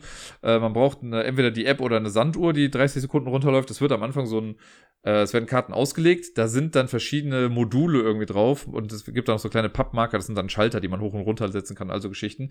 Das Ganze erinnert mich auch sehr an Space Team, an diese App, die es quasi gibt. Es gibt ja auch Space Team, das Kartenspiel, was das irgendwie versucht hat, aber das hier wirkt ein kleines bisschen mehr so. Und dann, äh, wenn, wir, wenn man halt loslegt, dann wird die Sande rumgedreht und die Person, die die Pilotenrolle hat, deckt dann eine Karte auf und da steht dann irgendwas drauf, wie, keine Ahnung, ich sag's mal, Phaser auf 6 oder so. Und dann muss äh, das andere Teammitglied muss dann schnell gucken, ah, okay, wo ist das Phaser-Ding? Okay, das verschiebe ich jetzt auf die 6. Dann sagt man wie dann, dann kommt die nächste Karte. Man hat 30 Sekunden, um so viele Aufträge wie möglich irgendwie zu machen. Und das dann immer so nach und nach, also immer in äh, verschiedenen, also immer jedes Team nacheinander. Und das Ganze spielt sich in 15 bis 30 Minuten, soll super flott sein, aber es klingt einfach sehr, sehr lustig. Ähm, und ich liebe einfach schon diesen Satz, der am Anfang gesagt wird, irgendwie, Penguin Airlines, the airline with the fewest requirements for its pilots. Ich liebe das. Und ich glaube einfach, dass das ein wirklich, wirklich cooles Spiel sein kann. Ähm, das möchte ich mir auf jeden Fall anschauen und ja, wahrscheinlich auch einfach mitnehmen. Also Also ein bisschen muss ich mal gucken, wie der Wiederspielwert ist, aber so wie es aussieht, sieht es einfach sehr lustig aus. Und ich glaube, das wäre auch was, was man mit Kids ganz gut spielen kann. Ja, äh, genau, das ist Penguin Airlines. Dann geht's mal weiter runter und zwar sind wir dann, glaube ich, wenn ich hier oben schon gucke, bei Jekyll and Hyde versus Scotland Yard. Äh, das kommt zweimal in meiner Liste sogar vor. Einmal ist es die English slash Korean Edition, dann gibt's aber noch die deutsche Version, glaube ich, sogar auch schon direkt mit dabei. Ähm, das war so ein Blind Safe Bet für mich irgendwie, das habe ich jetzt mal mit reingenommen, denn ihr wisst ja, ich habe ja in meiner Liste der allerbesten Zwei-Personen-Spiele aller Zeiten, hatte ich ja Jekyll versus Hyde quasi auf Platz 1. Das ist äh, hier ähm, asymmetrische Stichkartenspiel für zwei Personen. Hat mir richtig gut gefallen. Und das ist jetzt quasi Nachfolger. Es gibt im Prinzip zwei Nachfolger zu Jekyll vs. Hyde. Hier haben wir jetzt Jekyll and Hyde vs. Scotland Yard. Das heißt, es ist ein kooperatives Spiel und die beiden Rollen, die vorher gegeneinander gespielt haben, müssen jetzt auf einmal gegen Scotland Yard gemeinsam kämpfen. Ich weiß auch noch nicht viel darüber, aber ich finde die Idee einfach ganz geil. Äh, und thematisch ergibt es ja irgendwie auch Sinn, dass die beiden jetzt sagen, okay, wir müssen unsere Differenzen kurz beiseite legen und mal hier gegen diese komische Polizei so ein bisschen was machen. Und äh, da habe ich auf jeden Fall Bock zu. Zu dem anderen kommen wir jetzt gleich dann noch, aber da liegt noch was dazwischen, weil ich gehe ja die Daumen runter. Deswegen, aber hier Jackal vs. Hyde, zumindest in der englischen, koreanischen Edition kostet das Ganze 17 Euro auf der Messe, kommt bei Mandu Games dann raus. Vielleicht begegnet es mir gleich nochmal, dann sage ich euch noch was zu der anderen Version. Äh, dann geht's weiter mit, ich glaube, Archaeologic ist das nächste, genau. Archaeologic. Ich weiß noch nicht viel darüber. Das Ganze kommt bei Ludonaut Games raus. Ähm, da steht leider kein Preis mit dabei. Und Archaeologic sieht so ein kleines bisschen, wenn man sich das anguckt, äh, erinnert das an Tivanaku, so hieß das doch, glaube ich, ne? Dieses Spiel, wo man so ein bisschen Sudoku spielt und mit so einer komischen Scheibe Sachen rausfinden muss. Und bei Archaeologic haben wir auch ein Deduktionsspiel, äh, ein kompetitives Deduktionsspiel, wo man quasi auch eine exakte, äh, ein, man muss eine Ortschaft quasi rausfinden, also genau, oder muss rausfinden, welche Gebäude sind wo wie angeordnet in einer Stadt. Und ich stehe einfach auf Deduktionsspiele, das hatten wir jetzt heute ja schon mal auch mit The Key, habe ich ja schon lange drüber erzählt. Und hier hat man so ein kleines Raster vor sich und ich glaube so eine Art Polyominos, die man dann irgendwie da reinpuzzeln muss und durch so eine Scheibe, die es auch wieder gibt, äh, werden bestimmte Ortschaften bekannt geben. Ich weiß nicht ganz genau. Also es sieht auf jeden Fall sehr interessant aus ich stehe auf Deduktionsspiele und ich glaube einfach, dass das was ist, was mir gut gefallen wird. Ich möchte es auf der Messe ausprobieren, wenn es mir gefällt. Muss ich mal gucken, wie viele Szenarien sind da drin. Das weiß ich jetzt zum Beispiel gar nicht, ob man das äh, unendlich wiederspielen kann. Äh, ich gucke mal gerade, ob ich das jetzt hier noch irgendwie sehe, aber nein, das sehe ich jetzt hier gerade nicht. Ich könnte mir vorstellen, dass es halt, keine Ahnung, x Anzahl von Fällen gibt. Ah, guck mal, ich schreibt einer Replayable. Das gehen wir nochmal zusammen durch. Genau, okay, sagt jemand, es wird 30 Scheiben darin geben. Ja, 30 Fälle, also habe ich Bock zu. Sieht ganz cool aus. Archaeologic mit einem großen O in der Mitte. Also das erste O von den beiden ist groß geschrieben. Ähm, bei Ludonaut Games. Dann habe ich es ja eben schon mal angekündigt. Genau, jetzt kommen wir wieder zu dem anderen, quasi auch Nachfolger von Jekyll vs. Hyde. Denn jetzt ist es Dracula vs. Van Helsing. Auch bei Mando Games. Soll auch 17 Euro kosten. Ähm, das ist auch wieder ein Stichkartenspiel für zwei Personen. Ich habe da schon mal vor einiger Zeit ein Playthrough mir angeguckt vom Dice Tower. Die erklären das da ganz cool. Ähm, es hat irgendwie, es gibt auch wieder drei Suits und es geht, hat irgendwas mit Dorfbewohnenden zu tun. Man versucht in einem Bereich irgendwie alle zu Vampiren zu machen, also Geschichten. Hat einen sehr geilen Look, der gefällt mir richtig gut. Hat wieder einen netten Twist irgendwie, was ähm, das Stichkartending irgendwie angeht. Ich glaube, wenn man Jekyll vs. Hyde mag, wird man das auch mögen. Es ist nochmal so ein Step drüber auf jeden Fall von den Sachen, die man macht. Viele kleine Sonderfähigkeiten und so, die es vorher jetzt noch nicht gab. Äh, das möchte ich auf jeden Fall ausprobieren. Ich weiß nicht, ob ich das auch so catchen wird wie Jekyll vs. Hyde weil es halt einfach nicht Jekyll vs. Hyde ist. Aber vielleicht macht es einfach Bock. Und äh, genau, das möchte ich dann auf jeden Fall auch ausprobieren. Also ähm, Dracula vs. Van Helsing ähm, von Mandu Games. Genau. Weiter geht's mit einem Spiel, über das ich ehrlich gesagt so gut wie gar nichts weiß. Ich habe das Cover gesehen und fand es richtig gut. Und dann habe ich gesehen, okay, es irgendwie sieht's auch ganz nett aus. Es ist ein kleines Kartenspiel für zwei bis vier Personen, soll fünf bis zehn Minuten nur dauern ähm, und heißt Falling Edge. Kommt bei Fernwest Games raus. Äh, ich glaube, das ist, äh, also ich glaube, die kommen aus Deutschland, aber sicher bin ich mir jetzt nicht gerade. Und äh, da steht nur Card-Based Duel on the Battlefields in a Dystopian Future. Ich fand aber den Grafikstil, der hat mich angesprochen und das, was ich dann noch so gesehen habe, war okay. Irgendwo habe ich gesehen, dass Leute sagen, das sieht alles ein bisschen AI-generated aus mit den Grafiken. Das kann ich jetzt so nicht beurteilen, weiß ich nicht. Da steht auf jeden Fall ein Artist mit dabei, Nicholas Kuh steht da. Ähm, ich bin da einfach mal gespannt. Ich möchte es mir gerne mal angucken, weil es äh, auf den Fotos sieht man, dass da irgendwie so ein Raster ausgelegt wird mit Karten, die mal quer, mal normal ausgerichtet irgendwie da liegen. Äh, sonst ist da nicht viel auf den Karten drauf, deswegen bin ich sehr gespannt, was genau man da eigentlich machen muss. Und das werde ich mir auf jeden Fall näher angucken. Kostet irgendwie 19 Euro. Pff, zur Not, wenn es mir gefällt, kann man das ja mal eben noch so irgendwie mitnehmen. Falling Edge ist das. Äh, so, dann haben wir weiter. Jetzt muss ich mal gucken. Ah, genau. Da, ich gehe mal ein bisschen weiter runter. Hier, guck mal, hier habe ich nochmal Jekyll vs. Hyde bei Nice Game Publishing ähm, ist die deutsche Version von Jekyll vs. Hyde, äh, Jekyll and Hyde vs. Scotland. Kostet dann 20 Euro auf Deutsch das Ganze. Da haben wir das nochmal. So, dann haben wir beim Frech Verlag, da kommt The Light in the Mist raus. Und zwar die deutsche Version. Das Ganze war, glaube ich, beim Kickstarter, ist dann auf Englisch rausgekommen und die haben sich der ganzen Sache jetzt mal so angenommen. Äh, wenn ich euch jetzt sage, was die Playtime ist, werdet ihr mit den Knien schlackern, denn da steht 300 bis 500 Minuten. Das klingt natürlich erstmal irgendwie krass, aber das Ding ist quasi fast schon wie gemacht für mich, denn The Light in the Mist ist im Prinzip erstmal ein Tarot-Deck. Wenn mich nicht alles täuscht, äh, besteht das ganze Ding nämlich aus einem Tarot-Deck, aber in dieses Tarot-Deck eingewoben ist ein übergreifendes Rätsel. Also da steht auch eine Tarot-Rätselgeschichte und man versucht irgendwie durch dieses Tarot-Ding einen vermissten Freund irgendwie wiederzufinden. Das ist so ein bisschen die Story dahinter. Und man muss sich dann halt irgendwie durch die Karten rätseln. Auf den Karten steht irgendwie was drauf und dann gibt es auch so ein kleines Begleitbuch, wo man weiterliest und all so Sachen. Ähm, ich habe richtig Bock darauf. Also mich spricht das so an. Ich finde das Design irgendwie auch ganz nett und ansprechend. Ähm, ich habe ja so ein kleines Fable für Tarotkarten. Auch ich selber habe so ein Steampunk-Tarot-Deck auch hier, was mir super gut gefällt, was ich sogar auch als App habe. Ähm, und ja, das halt gepaart dann mit diesem, mit so einem übergreifenden Rätsel, so ein bisschen Escape-Style, oder so ein bisschen erinnert mich das halt an Wish You Were Here, an diese Postkartenrätsel. Das Ganze jetzt halt nur auf Speed, quasi mit The Light in the Mist. Äh, ja, Kostet 24 Euro quasi oder 29,33 steht hier gerade bei Boardgame Week. Aber ja, 24 Euro soll es wahrscheinlich kosten. Ähm, für ein bis vier Personen. Ich glaube, es ist dann quasi fast ganz egal, wie viele Leute da spielen. Aber ich, äh, ja, das ist so ein Must-Buy. Das werde ich mir zu 95% dann irgendwie mitnehmen auf der Messe. Weiter geht es. Ich gucke mal kurz, ob die Aufnahme überhaupt läuft. Ja, wunderbar. Es wäre jetzt auch blöd gewesen, wenn ich hier stundenlang erzähle und es wird gar nichts aufgenommen. Deswegen gehen wir nochmal wieder zurück zur Liste. Und äh, ich muss noch gerade schauen, wo waren wir denn? Da war das. Genau, jetzt, ich habe es eben, glaube ich, schon mal kurz gespoilert. Jetzt sind wir bei Freelancers, a Crossroads Game. Freelancers kommt bei Plathead Games raus, genau schon wie Winter der Toten vorher oder Gen 7 oder dieses, äh, wie heißt es, Forgotten Waters, war ja auch so ein Crossroads-Spiel. Und hier steht, Explore the garbage of a ruined world in the new gig economy. Soll 60 Dollar kosten. Wahrscheinlich sind es dann auch circa 60 Euro, 65 Euro oder sowas dann vielleicht. Ähm, ich weiß noch nicht viel über das Spiel, aber es hat diesen Crossroad-Mechanismus mit drin, deswegen würde ich mir das ganz gerne mal irgendwie angucken. Es für drei bis sieben Personen und soll 90 bis 180 Minuten irgendwie dauern. Bei, ähm, also das Crossroads-Ding, das war ja bei, das hat Dead of Winter quasi eingeführt und das fand ich da halt einfach richtig geil. Ich weiß nicht, ob das hier genauso gemacht wird. Ich glaube, dass hier, wenn man Forgotten Waters gespielt hat, wenn ich mir die Bilder so angucke, dann wird man sich da wahrscheinlich wohlfühlen.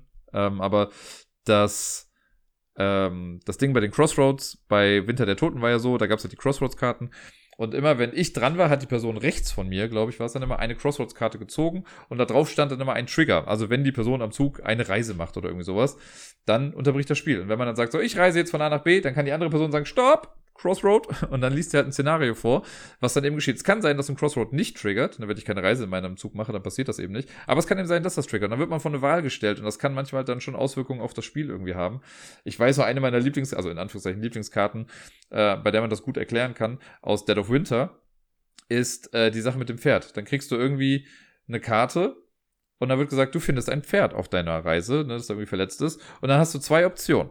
Du kannst sagen, du behältst das Pferd und kannst demnächst, also musst du irgendwie nicht mehr würfeln, wenn du eine Reise machst von A nach B, weil du dann halt schneller fährst. Aber man braucht in der Ernährungsphase immer eine Nahrung mehr. Oder die Alternative, da sage ich mal nur die Solution ist, ihr bekommt fünf Essen. Wie man diese Karte jetzt dann deutet, überlasse ich jetzt mal euch. Aber so auf diese Art und Weise mag ich das halt irgendwie ganz gerne. Und ich glaube, hier wird das nochmal ein bisschen weitergeführt, weil die jetzt mittlerweile auch schon viel Erfahrung haben mit diesem Crossroads-System. Deswegen, äh, ja, Freelancers möchte ich mir ganz gerne angucken. Weiter geht es. Ich gehe weiter nach unten durch und als nächstes haben wir, ich glaube, es ist ein abstraktes Spiel, Kramer Kiesling. Ja, ganz genau. Hier Kramer Kiesling bei Game Brewer kommt Amygdala raus. Ähm, für 60 Euro. Das möchte ich mir, ich glaube, ich werde es nicht kaufen, aber ich möchte es gerne mal spielen. Und ich habe lustigerweise halt erst vor kurzem so ein Sachbuch gelesen, wo es ein bisschen um die Amygdala geht, weil das so ein bisschen unser, ja, ich sag mal, Emotions-Wutzentrum im Kopf ist quasi. Und äh, hier steht auch Unlock Emotions to fill your Amygdala with hope, serenity, happiness and more großer Quatsch wahrscheinlich. Wir legen wahrscheinlich einfach nur Farbwürfel irgendwo hin und machen sonst irgendwie was. Ähm, es sieht hübsch aus, wenn man sich das mal irgendwie so ein bisschen anguckt auf den Bildern. ich möchte einfach nur gucken, wie sich das spielt. Kramer Kiesling sind ja bekannt dafür, dass sie ganz nette Spiele machen. Die haben ja schon zwei, drei in ihrem Track Record. Ähm, und ja, auch das möchte ich mir dann einfach mal angucken. Das sieht halt einfach nett aus, super bunt. Ich glaube, wenn ich es dann einmal gespielt habe, ist wahrscheinlich auch in Ordnung und ich werde sehr wahrscheinlich nicht 60 Euro dafür bezahlen wollen. Aber äh, ja, angucken möchte ich mir auf jeden Fall. Das ist Amygdala. Habe ich gesagt? Game Brewer? Habe ich, glaube ich, gesagt. Ne? Ja.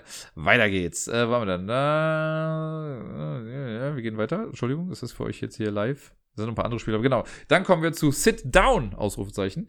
Die haben ja Tivanaku gemacht. Da habe ich ja eben schon mal kurz drüber gesprochen, als wir bei diesem anderen Spiel waren, das mir gerade vom Namen nicht mehr einfällt. Wo war es denn nochmal? Ähm, und zwar hier. Dieses Archaeologic, genau das war's. Jetzt sind wir bei Maps of Mysterra. Das soll 35 Euronen kosten. Äh, ist ein, äh, ich glaube auch kompetitives Deduktionsspiel auf eine gewisse Art und Weise. Äh, wobei, ja, Deduktion ist, glaube ich, so gar nicht das Richtige. Es ist ähm, ein bisschen anders. Aber die Idee ist, das hat mich so ein bisschen erinnert an, ah, wie hieß das nochmal von, ich glaube, es war Sashi und Sashi oder irgendwie in die Richtung, äh, Remember Our Trip, war das das? Wo man in der Mitte ja auch so ein Board hat und man versucht sich, also jeder versucht auf seinem eigenen Board was zu machen und wenn das in der Mitte dann übereinstimmt, so dann kann man das dahin puzzeln. Und so ähnlich in eine gewisse Art und Weise geht das, glaube ich, hier auch. Wir haben hier auch in der Mitte eine Insel und wir versuchen die halt zusammen zu puzzeln. Aber wenn ich jetzt irgendwie sage, ja, auf diesem Feld war Gras und jemand anders sagt, nö, was nicht, dann ist es da halt auch nicht. Dann stimmt das vielleicht nicht. Wenn aber zwei Leute das bestätigen, dass da Gras ist, dann stimmt's. Und dann kann es halt aber sein, wenn auf der Mitte dann was geändert wird, auf dem Hauptboard, dass mein eigenes Board nicht mehr da zusammenpasst irgendwie. Da muss man da wieder was ändern. Ich habe nicht genau die Gameplay-Details, aber es sieht cool aus und irgendwie liest sich das super interessant. Nach Tivanaku und Sit Down hat er schon eine ganze Menge Spiele gemacht, die ich irgendwie ganz cool fand. Gardeners war ja auch noch so eins. Ähm, ich habe einfach Bock drauf, das auszuprobieren und äh, freue mich da schon. Soll ja 35 Euro kosten, habe ich ja schon gesagt. Bei Sit Down, Maps of Mysteria. Weiter geht's nach unten. Ein kurzes Spiel, äh, Quicksand, kommt bei Horrible Guild Games raus. Oder nur Horrible Guild ist es ja. Und ähm, ich weiß auch nicht viel darüber, aber es hat irgendwie, es sind da so drei Sanduhren und ich mag ja Spiele mit Sanduhren, da kommen wir auch später nochmal zu. Aber Kites war ja ein riesiger Erfolg für mich. Oder ist es auch immer noch. Und äh, jetzt kommt hier Quicksand raus. Da, ich habe nur gesehen, es gibt so einen Track äh, aus Plättchen, den man irgendwie auslegt. Es gibt so verschiedene Szenarien anscheinend. Und man muss halt auch irgendwie versuchen, durch Ausspielen von irgendwas, ich gucke mal gerade, ob ich auf den Karten was sehe, also auf den Bildern was sehe. Ich glaube, es gibt Karten oder Plättchen oder sonst irgendwas. Da muss man auf jeden Fall dann auch Sanduhren ähm, rumdrehen und die müssen so einen Weg entlang gehen. Und man versucht halt einfach alle, glaube ich, ins Ziel zu bekommen, bevor bei irgendeiner Sanduhr der Sand durchläuft. Ich glaube, das ist im Prinzip alles. Auch wieder ein bisschen stressig, wirkt also ein bisschen wie Kites mit extra Steps im wahrsten Sinne des Wortes. Aber äh, fand ich ganz nett. Möchte ich mir einfach mal angucken, weil ich mag halt Spiele mit Sand und ich mag hektische Spiele. Hab ich gesagt, 22 Euro, Horrible Guild läuft. Es geht weiter nach unten. Äh, waren wir denn da? Ich gucke schon mal hier, was hier ist. Ah, genau. Das nächste müsste, wenn mich nicht alles täuscht, Time Division sein. Ich guck, ja, genau, Time Division, hier haben wir es. Das äh, kommt bei Heidelberg Games raus. Äh, da steht leider kein Preis mit dabei, deswegen kann ich das nicht sagen. Soll für zwei Personen sein. Ein Spiel, was 20 bis 60 Minuten dauert. Und da steht, uh, just six turns, just one card each turn, just one decision, but no two games are ever alike. Keine Ahnung, was genau das heißen soll. Aber ich finde die, also das scheint etwa ein sehr runtergebrochenes Spiel zu sein, dass man irgendwie mit wenig Karten viel irgendwie macht, dass man irgendwie nur sechs Karten ausspielt und dann muss man sich irgendwie mal entscheiden, was man dann genau damit macht. Und ähm, die Karten sehen stellenweise lustig aus, stellenweise ein bisschen komisch. Also es gibt eine Karte, die ist irgendwie Taxi Driver und das ist ein komischer Hund mit Sonnenbrille drauf. Äh, und generell sind das alles anthropomorphische Wesen, die man dort so sieht ich möchte es ausprobieren. Also irgendwie, es sieht, das, also es sieht größer aus, als ich es eigentlich dachte. Ich würde eigentlich denken, das ist ein kleines, eine kleine Box oder so. Aber äh, es scheint auf jeden Fall ungefähr von der Größe wie bei Splendor. So sieht das jetzt zumindest aus. Vielleicht täuscht das auf dem Bild auch einfach nur. Aber ja, ich bin mal sehr gespannt, wie das so ist. Time Division von Heidelberg Games möchte ich mir mal anschauen. Dann haben wir äh, Almost Innocent. Ich habe den Namen schon gesagt. Das kommt bei Colossal Games raus. Und das ist ein kooperatives Deduktionsspiel. Da sind wir wieder. Deduktionsspiele sind keine, keine My Jam. Ähm, und steht Cooperative Deduction Game of Proving Your Almost Innocence. Kostet 34 Euro. Und das Ganze, ich weiß auch noch nicht ganz so viel darüber, aber wie gesagt, es ist ja kooperativ. Und man hat in der Mitte so ein Board liegen, beziehungsweise ich glaube, mittlerweile ist es gar kein Board mehr, sondern man spielt in so einem Heft oder so drin. Das also waren so verschiedene Szenarien, die man auf jeden Fall durchspielt. Und äh, in der Mitte liegen dann so ganz viele Symbole und man versucht da irgendwie was rauszufinden. Jeder hat vor sich selbst auch nochmal so ein Raster, dass man dann irgendwie bestückt mit bestimmten Sachen und da versucht man halt irgendwas rauszufinden. Ich weiß nicht genau, was es ist. Ich finde den Grafikstil ganz nett. Ich finde es ganz cool. Ich glaube, das mit diesem Szenariobuch, ich weiß nicht mehr, wo ich das gesehen habe. Vielleicht täuscht mich das auch total. Ähm, aber ich habe auf jeden Fall Bock darauf. Bei Colossal Games 34 Euro, almost innocent. Wir gehen weiter nach unten. Das klingt so, als wäre ich jetzt eigentlich äh, andersrum machen müssen. Aber egal. Äh, dann kommen die Geheimtipps halt erst später. Hier haben wir Noobs über Bord. Genau. Ne? Kauft das, Leute. Es macht Spaß, kann ich jetzt schon mal sagen. Äh, es geht weiter zu. Wo sind wir denn hier? Kommt erstmal lange Zeit nichts auf dieser Liste. Ich hätte es vielleicht vorher anders sortieren sollen, dann hätten wir jetzt hier ein bisschen Zeit gespart. Aber da sind wir doch schon bei Robot Quest Arena. Das Ganze kommt bei Wise Wizard Games raus. Die kennt ihr vielleicht von so Spielen wie Star Realms äh, oder jetzt ja gab es ja Kapow, was ich auch immer noch hier habe und noch nicht reviewed habe. Das sollte ich mal dringend machen. Das habe ich auf der UK Games Expo nämlich von denen bekommen. Ähm, Robot Quest Arena. Das ist schon in der Beschreibung ganz geil. Steht nämlich Robot Battles powered by Star Realms Style Deckbuilding. Und ich glaube, das sagt auch schon fast alles, was man dazu haben möchte. Man hat, ähm, ich gucke mal gerade, ob ich hier was mehr sehe, genau. Äh, man hat ein Board in der Mitte, da sind so kleine Roboter irgendwie mit drauf. Und man kauft sich halt, oder man hat Deckbuilding, das heißt, wir spielen Karten nach und nach aus und bewegen damit unseren Roboter. Man kauft sich neue Karten durch bestimmte Währungen, die man wahrscheinlich bekommt, und versucht sich einfach gegenseitig auf die Mütze zu hauen. Das sieht alles sehr cool aus und ich habe Bock. Also ich möchte es auf jeden Fall mal ausprobieren äh, wenn das wirklich so ist, wie es auf dem Bild hier aussieht, so mit bemalten Miniaturen und sowas, ist schon ziemlich fancy auf jeden Fall. Und ich glaube halt, dass das generelle Star Realms Deckbuilding-Prinzip äh, ist halt super simpel. Und ich glaube, da kann man halt viele Sachen mitmachen. Und ja, hier so kleine Roboter mitsteuern und sich auf die Mütze hauen. Warum denn nicht? Hier steht leider kein Preis mit dabei, deswegen kann ich dazu nichts sagen. Aber es soll wohl äh, zum Verkauf da sein. Ich gucke mal, wir haben jetzt, äh, genau, als nächstes kommt Hijacked. Das äh, gab's schon mal vorher, glaube ich, auf jeden Fall auf Englisch. Jetzt kommt's auf Deutsch raus. Bei äh, Adventure oder ID Venture, je nachdem, wie man es aussprechen möchte.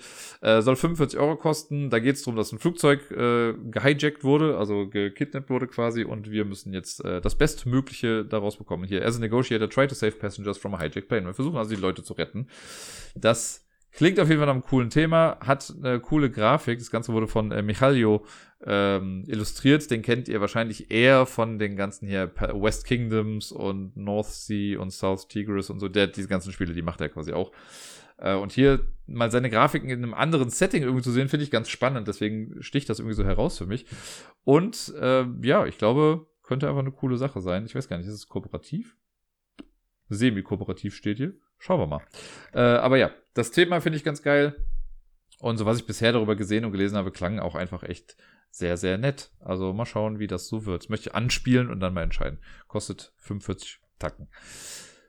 Weiter nach unten geht's mit einem Spiel, was einen ziemlich bescheuerten Titel hat. Ich weiß auch noch nicht viel drum und ich, also, ich möchte es gerne ausprobieren, aber es gibt auch nur in der polnischen Edition. Deswegen keine Ahnung, wie realistisch das ist, dieses Spiel irgendwie mitzunehmen. Es heißt AI Space Puzzle von Smart Flamingo wer kennt's nicht, für 23 Euro. Ähm, und das Ganze, man ist auf einem Evakuationsschiff und man muss die AI des Schiffes nutzen, also irgendwie wieder fixen, um zu überleben. Und ich dachte erst, okay, das klingt so AI Space Puzzle, okay, da will jemand auf den AI-Zug auffahren, aber ich glaube, das Ding benutzt gar nichts mit AI, nur jemand wird die AI spielen, so ähnlich wie es bei Adele der Fall war. Ähm, ich weiß wirklich nicht viel drüber. Also die Bilder lassen jetzt gar nicht viele ahnen. Es gibt irgendwie so eine Art Raster in der Mitte, wo man sich drüber bewegt, so super süße kleine Astronauten-Meeples.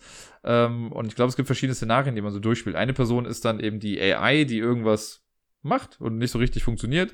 Und die anderen müssen daraus dann irgendwie, ja, was machen und irgendwie überleben. Also es klingt cool, ähm, aber ich weiß halt, wie gesagt, nicht, ob das überhaupt spielbar ist auf Deutsch oder sonst irgendwas, wenn bisher nur eine polnische Version irgendwie gerade da ist. Aber schauen wir mal. Vielleicht legen sie ja ein englisches Booklet irgendwie mit bei oder so.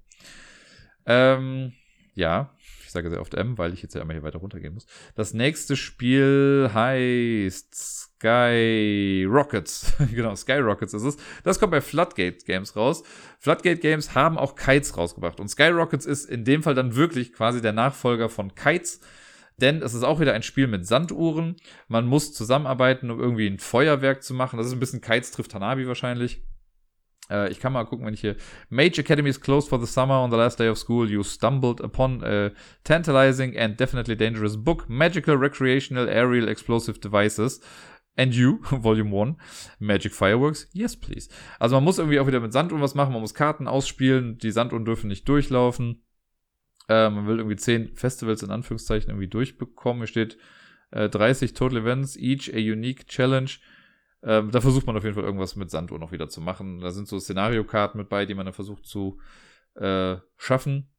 Und ja, die Sanduhren dürfen dann wieder nicht durchlaufen. Also auch da, Sanduhren, Kites finde ich mega. Wenn die da quasi noch ein bisschen was extra drauf gemacht haben, habe ich auf jeden Fall Bock da drauf. Ich glaube, das Setting ist ähnlich wie bei Kites, total egal.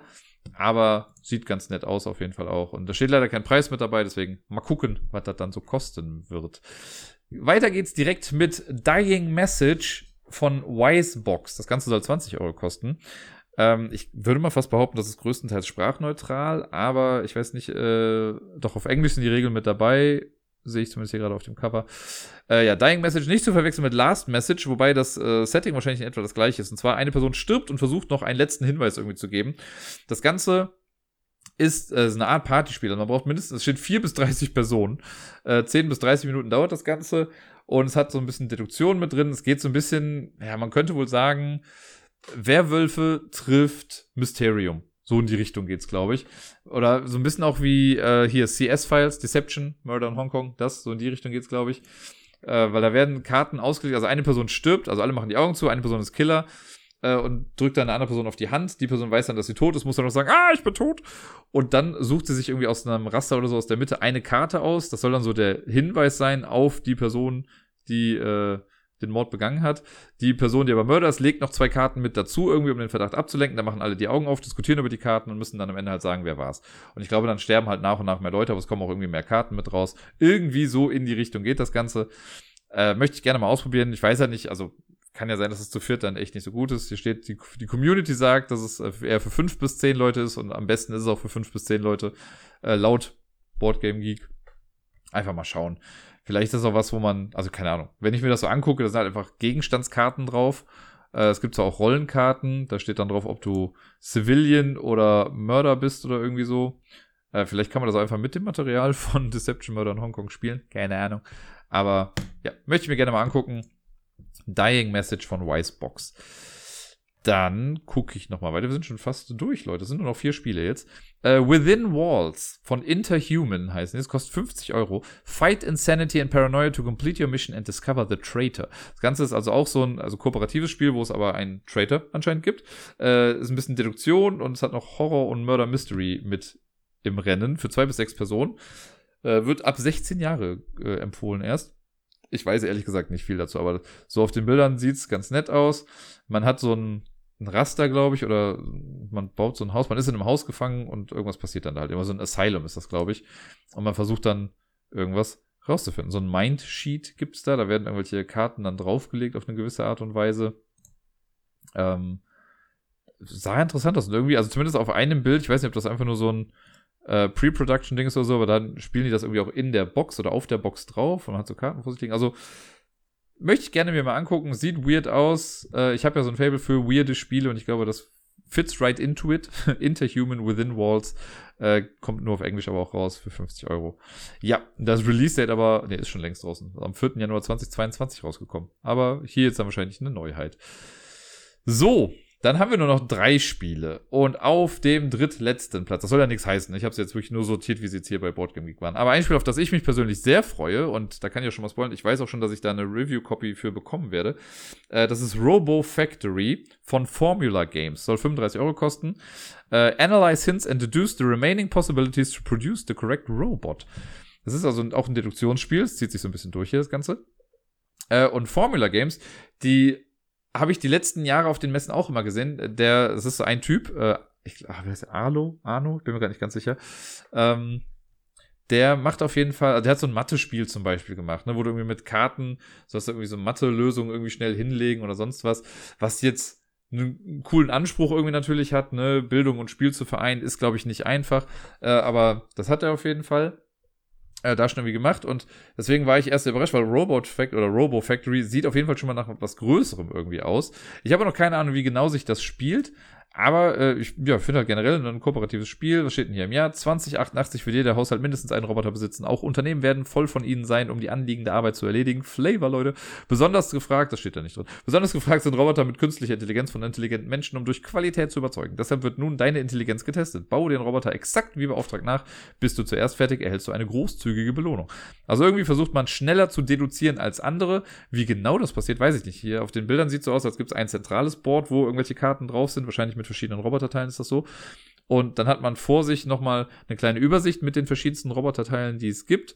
Und da muss man irgendwie schnellstmöglich irgendwie was bauen. Wie genau das dann von der ähm, Mechanik her abläuft, das weiß ich nicht. Aber es sieht auf jeden Fall cool aus. Ich habe Bock drauf.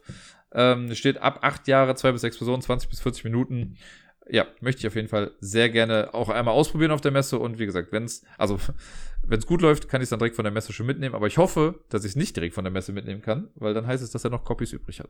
und ich möchte natürlich, dass er größtmöglichen Erfolg hat. Aber das ist so für mich mit einer meiner Geheimtipps, sage ich mal. Also Penguin Airlines, Robo Factory, das sind so kleinere Spiele, die man sonst, glaube ich, nicht großartig auf dem Schirm hat. Guckt euch die mal an. Jetzt haben wir noch zwei Spiele übrig. Und das vorletzte Spiel, über das ich jetzt hier noch kurz spreche, das hat den wundervoll bescheuerten Titel What the Rule. Äh, findest du die geheime Regel? Kostet 15 Euro bei Perdix Spiele, kommt das Ganze raus. Ähm, und wir gerade gucken. Ich weiß halt, wie gesagt, auch nicht viel. Hier steht irgendwie nur, äh, man muss die Regel rausfinden. Man versucht Handkarten auszuspielen und versucht also man spielt eine Karte aus und dann sagt, glaube ich, das Mastermind in der Runde sagt dann so, ja, du hast die Regel getroffen oder nicht und dann darf man raten, was die Regel ist. Und äh, es gibt so Regelvorschläge. Also eine Regel hier zum Beispiel, wenn ich jetzt mal auf die Karte draufgehe, es müssen immer zwei schwarze Karten und zwei weiße Karten abwechselnd hintereinander gespielt werden. Könnte eine Regel sein zum Beispiel. Und auf sowas muss man dann eben kommen. Keine Ahnung, ob das lange Bestand hat oder ob das jetzt auch sehr schnell vorbei ist, wenn man die meisten Regeln auch schon irgendwie kennt. Aber um es mal auszuprobieren, finde ich es ganz nett. Äh, und es ist auf jeden Fall von einem Verlag, von dem ich jetzt nicht allzu viel weiß, ehrlich gesagt. Ähm, ich könnte mal gerade nachgucken. Hier, nö, da sehe ich gar nicht so viel, ehrlich gesagt. Deswegen schauen wir da einfach mal, wie das Spiel so wird. Aber Paddock-Spiele, What the Rule, für 15 Euro gucke ich mir dann an. Und dann kommen wir jetzt zum letzten Spiel, was ich hier auf der Liste habe. Wie gesagt, es gibt auch noch ganz viele andere Spiele, die ich jetzt ausgelassen habe, die ich mir trotzdem auch angucken werde, aber ich dachte mir, das sind Sachen, die ich euch mal gerne sagen möchte. Die ganz tollen Sachen erzähle ich euch natürlich nicht, damit ihr die Finger davon lasst und ich auf jeden Fall noch eins davon bekomme.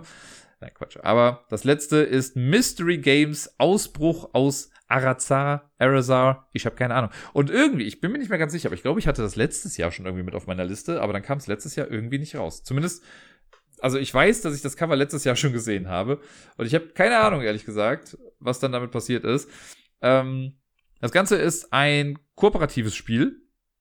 Und hier steht, man versucht aus dem Gefängnis auszubrechen, also dieses Arazar. Wahrscheinlich dürfen sie Alcatraz nicht benutzen, keine Ahnung.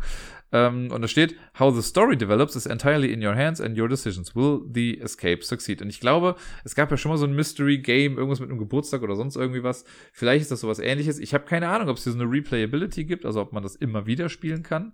Ich guck mal gerade, wenn ich auf der Rückseite nochmal gucke. Ähm, Tja, hier mehrfach spielbar steht drauf, aber mit einem Sternchen versehen. Wo ist denn der Rest von dem Sternchen? Lasst mich hier nicht. Äh, guck mal. Der Special Effekt kann nur dreimal ausgeführt werden. Keine Ahnung, was der Special Effekt ist. Aber man kann es theoretisch dann mehrfach spielen. Äh, ich habe auf jeden Fall Bock. Das habe ich bei so vielen Spielen gesagt. Tut mir leid, ich benutze gerade immer die gleichen äh, Formulierungen dafür. Aber ich bin ja gespannt. Das ist so ein bisschen das Ding. Ich weiß nicht, ob man das auf der Messe anspielen kann, weil dann ist ja theoretisch auch schon einmal der Special Effekt weg. Aber ich würde trotzdem gerne sehen, was das Spiel eigentlich ist, was man da so genau macht. Und Gefängnisausbruch, ich meine, heute hatten wir es auch wieder mit The Key schon mal, mag ich auch ganz gerne. Ähm, ich guck mal, was das so gibt. Soll 30 Euro kosten, bei Ravensburger kommt das ganz raus und ist von Inka und Markus Brandt. Also, die haben ja auch einen ganz okayen Track Record. Von daher schauen wir doch mal, was das so gibt. So, das waren jetzt 25 Spiele, plus hier und da nochmal welche mit eingesiedet. Äh, ich habe noch mehr Spiele auf der Liste halt, wie gesagt, ne, die ich mir irgendwie angucken möchte. Es gibt aber jetzt auch nicht so die krassen Overhyped-Titel, habe ich zumindest so das Gefühl, zumindest für mich jetzt gerade noch nicht. Ähm, ich bin sehr gespannt, wie die Messe wird, spielerisch und hoffe einfach möglichst viel von den Spielen, die ich euch jetzt genannt habe, äh, auszuprobieren. Vielleicht war für euch auch irgendwie was mit dabei oder hat euch auch irgendwas angesprochen, was ihr jetzt gerade so gehört habt. Und äh, ansonsten lasst mich aber auch gerne wissen, was für euch noch so ein paar Tipps sind die äh, man vielleicht, also gerade auch Geheimtipps, also jetzt nicht so diese großen Dinger, die sowieso jeder irgendwie haben möchte, sondern so kleine Nischenspiele. Sagt gerne mal äh, Bescheid, was ihr da noch so entdeckt habt.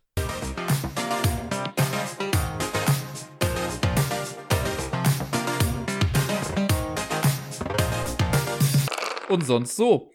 Da ich letzte Woche ja mittwochs erst den Podcast rausgehauen habe, ist natürlich das und sonst so jetzt auch ein kleines bisschen kürzer. Ich kann euch erzählen, äh, was ich mit Miepel noch so gemacht habe die Woche. Ich habe ja schon erzählt, dass ich mit ihr in der ähm, Stadtteilbibliothek in Ehrenfeld quasi war. Da haben wir ja dieses Zauberberg gespielt. Die war ein bisschen kleiner, aber trotzdem haben wir uns da noch hingesetzt und haben in der Bibliothek selber irgendwie drei Bücher gelesen. Das war irgendwie ganz süß. Äh, die haben das so super süße kleine Kindersessel. Das sah super knuffig aus auf jeden Fall. War ein netter kleiner Ausflug, den wir da hingemacht haben. Und äh, ansonsten habe ich äh, jetzt heute, also am Sonntag war ich mit Miepel jetzt im Zoo nochmal relativ spontan, weil ich jetzt, ich war von Freitag bis Samstagnacht quasi, war ich ja äh, bei Sarai äh, in der Ecke da unten. Und dann hatte ich jetzt heute den Tag über quasi nichts zu tun, habe dann gesagt, ja, dann mache ich gerne was mit der Kleinen. Und dann waren wir äh, tagsüber im Zoo. Es war sehr lustig, weil sie ihren Mittagsschlaf dadurch dann nicht gemacht hat. Den hatte sie gestern schon nicht gemacht. Da war sie mit Gerda irgendwie im Schwimmbad und da wollte sie keinen machen und heute wollte sie auch keinen machen. Und dann waren wir irgendwie, ich glaube, vier oder fünf Stunden fast im Zoo. So lange wie sonst auch nicht. Und es war auf jeden Fall sehr cool. Wir haben es diesmal so gemacht, ich habe mir so einen Parkplan am Anfang geholt und ich habe gesagt, wir kreisen mal alle Tiere ein, die wir gesehen haben. Und dann wollte sie auch immer in regelmäßigen Abständen wieder die Karte rausholen und wieder einkreisen. Hat dann am Ende auch stolz äh, quasi Gerda erzählt, was sie denn alles für Tiere gesehen hat und hat dann auch die Karte rausgeholt. Haben super viel Geld ausgegeben für kleine, also nicht mal ein großartiges Souvenir, aber irgendwie zweimal was gegessen und dann noch ein Eis und keine Ahnung was nicht alles. Aber es war echt ein super schöner Tag. Davor waren wir noch auf der, äh, sind wir mit der Seilbahn noch gefahren, auch das war toll. Ähm, ja, war einfach sehr schön das Ganze. Ich bin jetzt auch froh, morgen und übermorgen, also Montag und Dienstag, schläft sie auch wieder bei mir. Da freue ich mich auch schon auf alles, was wir da so gemeinsam machen und erleben werden. Ja, und ansonsten, äh, ja, habe ich es ja schon erwähnt, genau, war ich am Wochenende dann bei Sarai. Wir haben dann Freitagabend äh, uns getroffen, sind dann direkt zu diesem Spieleabend gegangen. Das war echt schön äh, und haben dann in äh, der Nähe quasi in einem Hotel dann geschlafen. Also wir mussten dann mit der Bahn noch hinfahren und so und mit dem Auto ein bisschen. Äh, aber haben dann im Hotel gepennt. Da haben wir uns dann am nächsten Tag quasi ein Late Checkout gegönnt und haben einfach den ganzen Morgen zusammen rumgegammelt. Äh, waren kurz mal mit draußen. Äh, Charlie, also ihr Hund, war quasi auch mit dabei. Mal kurz mit draußen ein bisschen spazieren. Es war einfach ein sehr entspannter, sehr Quality Time mäßiger Morgen bis früher Nachmittag, kann man ja fast schon sagen. Dann sind wir zusammen auf dem Geburtstag gewesen. Ähm, das war irgendwie auch sehr schön, weil ich da noch mehr Leute aus ihrem Umfeld kennenlernen durfte. Das finde ich immer sehr, sehr schön. Und äh, abends sind wir dann im Place gewesen, auch das habe ich ja schon erzählt. Und das war eigentlich ein bisschen anders geplant. Eigentlich war es so, dass ihre ganzen besten Freundinnen, sie hatte so eine Mädelsklicke, und äh, ich hatte quasi auch danach gefragt, ob die nicht auch Lust haben, mit dahin zu kommen. Und erst haben alle gesagt, ja. Und dann sind sie alle krank geworden. oder konnten nicht. Oder äh, leider hat das Schicksal da äh, nicht mitgespielt. Und das war dann natürlich ein bisschen schade, dass sie dann äh, nicht mit dabei waren, weil ich mich schon. Also es gibt von dieser ganzen Mädelsklicke, das sind sechs Mädels, fünf davon also inklusive Sarai. äh, fünf davon kenne ich halt schon und eine noch nicht. Und irgendwie kam immer irgendwie was dazwischen. Einmal haben wir dann doch nochmal den Plan geändert, jetzt war sie dann äh, ausgenockt. Das äh, ja, ist so ein bisschen schade. Aber nichtsdestotrotz haben wir uns dann einfach zu zweit einen schönen Abend im Place gemacht und haben einfach sehr viel gespielt. Das hat mir auch viel bedeutet, es war auch sehr schön. Eine Freundin ist sogar noch kurz vorbeigekommen für eine halbe Stunde, mit der haben wir dann aber auch nur gequatscht und nichts gespielt. Äh, es war aber wirklich einfach sehr schön und sehr cool. Und dann sind wir nach dem Place, sind wir dann auch zusammen quasi in die gleiche Bahn eingestiegen. Ich bin dann noch früher ausgestiegen und dann haben sich da unsere Wege dann für das Wochenende wieder getrennt. Aber es war eine sehr, also eine kurze, aber sehr intensive, schöne Zeit. Das hat einfach sehr viel Spaß gemacht. Und jetzt, äh, genau, hoffe ich einfach, dass die Zeit bis zur Messe schnell vorbeigeht, denn da sehen wir uns dann endlich wieder. Ja, und ansonsten genau, die Messe ist dann auch das nächste Thema. Ich habe es jetzt mit der Liste schon mitbekommen dass äh, ich mich jetzt mit den Spielen mal so ein bisschen beschäftigt habe innerhalb der letzten Woche, die ganzen Listen durchgegangen. Ich habe es ja eben schon gesehen, als ich hier die Top 25 quasi aufgenommen habe, dass schon wieder neue Spiele drin sind, die ich mir noch gar nicht angeguckt habe. Und ähm, ja, also ich meine, die Übernachtung ist safe und so. Ich habe jetzt mal nach den Zugfahrten geguckt. Das wird ja auch wieder ein bisschen chaotisch, weil irgendwie keine ICEs jetzt nach Essen dann fahren. Zum Glück kommt man von Köln noch einigermaßen gut über Düsseldorf dann dahin. Also ich werde es wahrscheinlich so machen, dass ich dann an dem Mittwoch relativ früh, also ich komme am Mittwoch schon an und um 10 Uhr ist, glaube ich, die Presseveranstaltung ähm, für die Messe. Da möchte ich wieder dabei sein. Das heißt, ich muss aber schon irgendwie um 20 vor 8, glaube ich, in Köln losfahren mit dem Zug, dann nach Düsseldorf, von Düsseldorf dann nochmal mit der S-Bahn weiter bis nach Essen, dann noch mit der Straßenbahn weiter, dann bin ich auf jeden Fall pünktlich da. Also auf jeden Fall, sagen wir jetzt mal nicht, aber äh, ich werde dann hoffentlich pünktlich da sein. Genau, und dann schaue ich mal, wie die Messe wird. Ansonsten habe ich ein paar Verlage mal angeschrieben nach Terminen. Da gab es jetzt auch schon ein paar Rückmeldungen. Äh, insgesamt werde ich aber, glaube ich, gar nicht so viel vollhauen irgendwie mit Terminen. Also letztes Jahr war es jetzt auch nicht super viel, aber ich möchte schon auch mal so einen Tag haben, wo ich gar keinen Termin habe im besten Fall. Ich versuche mir so gut es geht eigentlich den Sonntag freizuhalten. Äh, weil das ja dann noch so der Tag ist, wo ich dann ja auch allen Tschüss sagen muss und so. Und das hätte ich dann schon gerne als kompletter Quality-Time-Tag dann für mich. Das ist immer so ein bisschen diese Balance, die ich da striken muss, ähm, zwischen ne, als Podcaster in Anführungszeichen unterwegs zu sein und Informationen oder Review-Kuppes oder sonst oder so äh, Sachen einzuholen und halt einfach privat auf der Messe zu sein und da Spaß zu haben. Das, äh, ja, muss man immer gucken, wie das so wie das so einhergeht. Aber ich denke mal, das wird mir ganz gut gelingen. Ansonsten habe ich noch eine Idee. Ich bin ja am Samstag, bin ich bei dem Meet and Play wieder dabei. Ich habe jetzt gerade die Zeit nicht genau im Kopf, aber das werdet ihr schon rausfinden. Ich werde es nächste Woche auch nochmal safe sagen, bevor die Messe dann losgeht. Aber bei Meet and Play bin ich auf jeden Fall auch. Eigentlich nur als Teil von der Beeple-Truppe. Aber ich überlege, ob ich nicht einfach selbst auch noch ein bisschen mein eigenes Ding mitbringe. Und zwar, es ist ja, es war kein Witz, Leute. Der Kana lebt, ne? Der Kana, das Spiel wird es geben. Und ich überlege, das als Spiel mitzubringen und vielleicht auch als Goodie zu verteilen dann irgendwie. Ich muss auch gucken, wie genau ich das mache. Also viel Zeit habe ich ja nicht mehr. Entweder einfach nur als, äh, in Anführungszeichen, Print-and-Play-Bogen, den man dann mitnehmen kann. Ich möchte aber eine XXL-Variante davon eigentlich basteln und die dann mitnehmen, die man dann irgendwie dem Boden spielen kann oder so. Äh, vielleicht mache ich das noch. Nächste Woche werdet ihr dazu mehr erfahren, aber das ist gerade noch so ein bisschen mein Plan, den ich damit verfolge. Und ja, ich bin auf jeden Fall schon gespannt. Die Vorfreude steigt gerade mehr und mehr, je näher die Messe rückt. Äh, ich habe dieses Jahr erst relativ spät mit dieser Vorfreude angefangen, muss ich sagen. Ich glaube, weil ich auf der Arbeit auch sonst einfach super viel zu tun habe gerade und mein Kopf äh, einfach voll ist. Und jetzt wird es aber immer realistischer und immer näher. Deswegen, ja, weiß ich schon, es ist ja quasi schon, quasi nächste Woche ist es schon soweit. Ja, und ansonsten habe ich eigentlich nur noch eine Sache auf meiner Liste stehen und das ist Blue Sky. Ich habe mich jetzt, also es ist ja so, ne, das Twitter slash X. Wenn es übrigens eine Sache, das habe ich Sarai am Wochenende schon gesagt, wenn es eine Sache gibt, die mich noch mehr nervt, als dass Twitter einfach umbenannt wurde zu X, dass das einfach so eine Kacke ist, ist es noch mehr, wenn in, in irgendwelchen Texten dann immer steht X und dann in Klammern ehemals Twitter. Das finde ich so bescheuert. Es gibt eine Seite, die ich mir nur wieder durchlese, da steht es jedes Mal dabei. Also egal wie oft es erwähnt wird, steht immer X in Klammern ehemals Twitter. Das nervt. Aber gut. Ähm, viele Leute verlassen ja auf jeden Fall das sinkende Schiff äh, Twitter slash X. Und äh, gehen jetzt zu Blue Sky. Und ich habe jetzt lange, also ich habe es mir mal irgendwie so grob durchgelesen, was das ist. Und auf ein paar Bildern habe ich ja gesehen, aber ich war jetzt noch nie da. Und jetzt dachte ich mir so, ach komm, ich guck's mir einfach mal an. Bin jetzt also auch auf Blue Sky zu finden. Ich hab, man kommt ja gerade nur mit so einem Invite-Code rein. Ich habe dann heute mal ganz frech auf Twitter einfach geschrieben, so, ja, okay, Leute, wie sieht's aus? Hat jemand einen Code? Und äh, gefühlt keine drei Minuten später hat der liebe Robert mir dann eine Nachricht geschickt mit äh, eben jedem Code. Und damit bin ich dann reingekommen. Deswegen findet ihr den Ablagestapel jetzt auch auf Blue Sky. Sucht einfach einen Ablagestapel. Ihr werdet mich sehr wahrscheinlich finden. Ich sehe genauso aus wie auf Twitter schon. Ähm, ich habe da jetzt noch nicht großartig was gepostet, außer ein Bin da, wer noch. Props, wenn ihr wisst, woher das kommt. Und ja, da schaue ich mich jetzt mal ein bisschen um. Es wird wahrscheinlich so eine Übergangsphase geben, wo ich mal hier, mal da was poste. Geil wäre halt so eine Cross-Posting-Lösung, ne, wenn ich sage, ich habe irgendwie eine App oder sonst was, wo ich sage, ich poste hier was und es wird überall hin verteilt. Das wäre für mich eigentlich am einfachsten. Aber mal schauen. Ich äh, gebe der Sache auf jeden Fall eine realistische Chance. Ich finde, Mastodon hat sich bei mir absolut nicht durchgesetzt. Das fand ich irgendwie vom Handling kacke und es hat keinen Spaß gemacht und was weiß ich nicht was. Bei Blue Sky ist auf jeden Fall das Interface schon mal ziemlich genau so wie bei Twitter. Von daher ist das schon mal sehr sympathisch und das werde ich mir dann nochmal was genauer ansehen das sollte es auf jeden Fall gewesen sein, Leute, für die heutige Episode oder für die, die, äh, die, die, die, mhm. die dieswöchige Episode, so rum. Ich wünsche euch allen eine wundervolle Woche. Bleibt gesund, spielt viel und bis dann.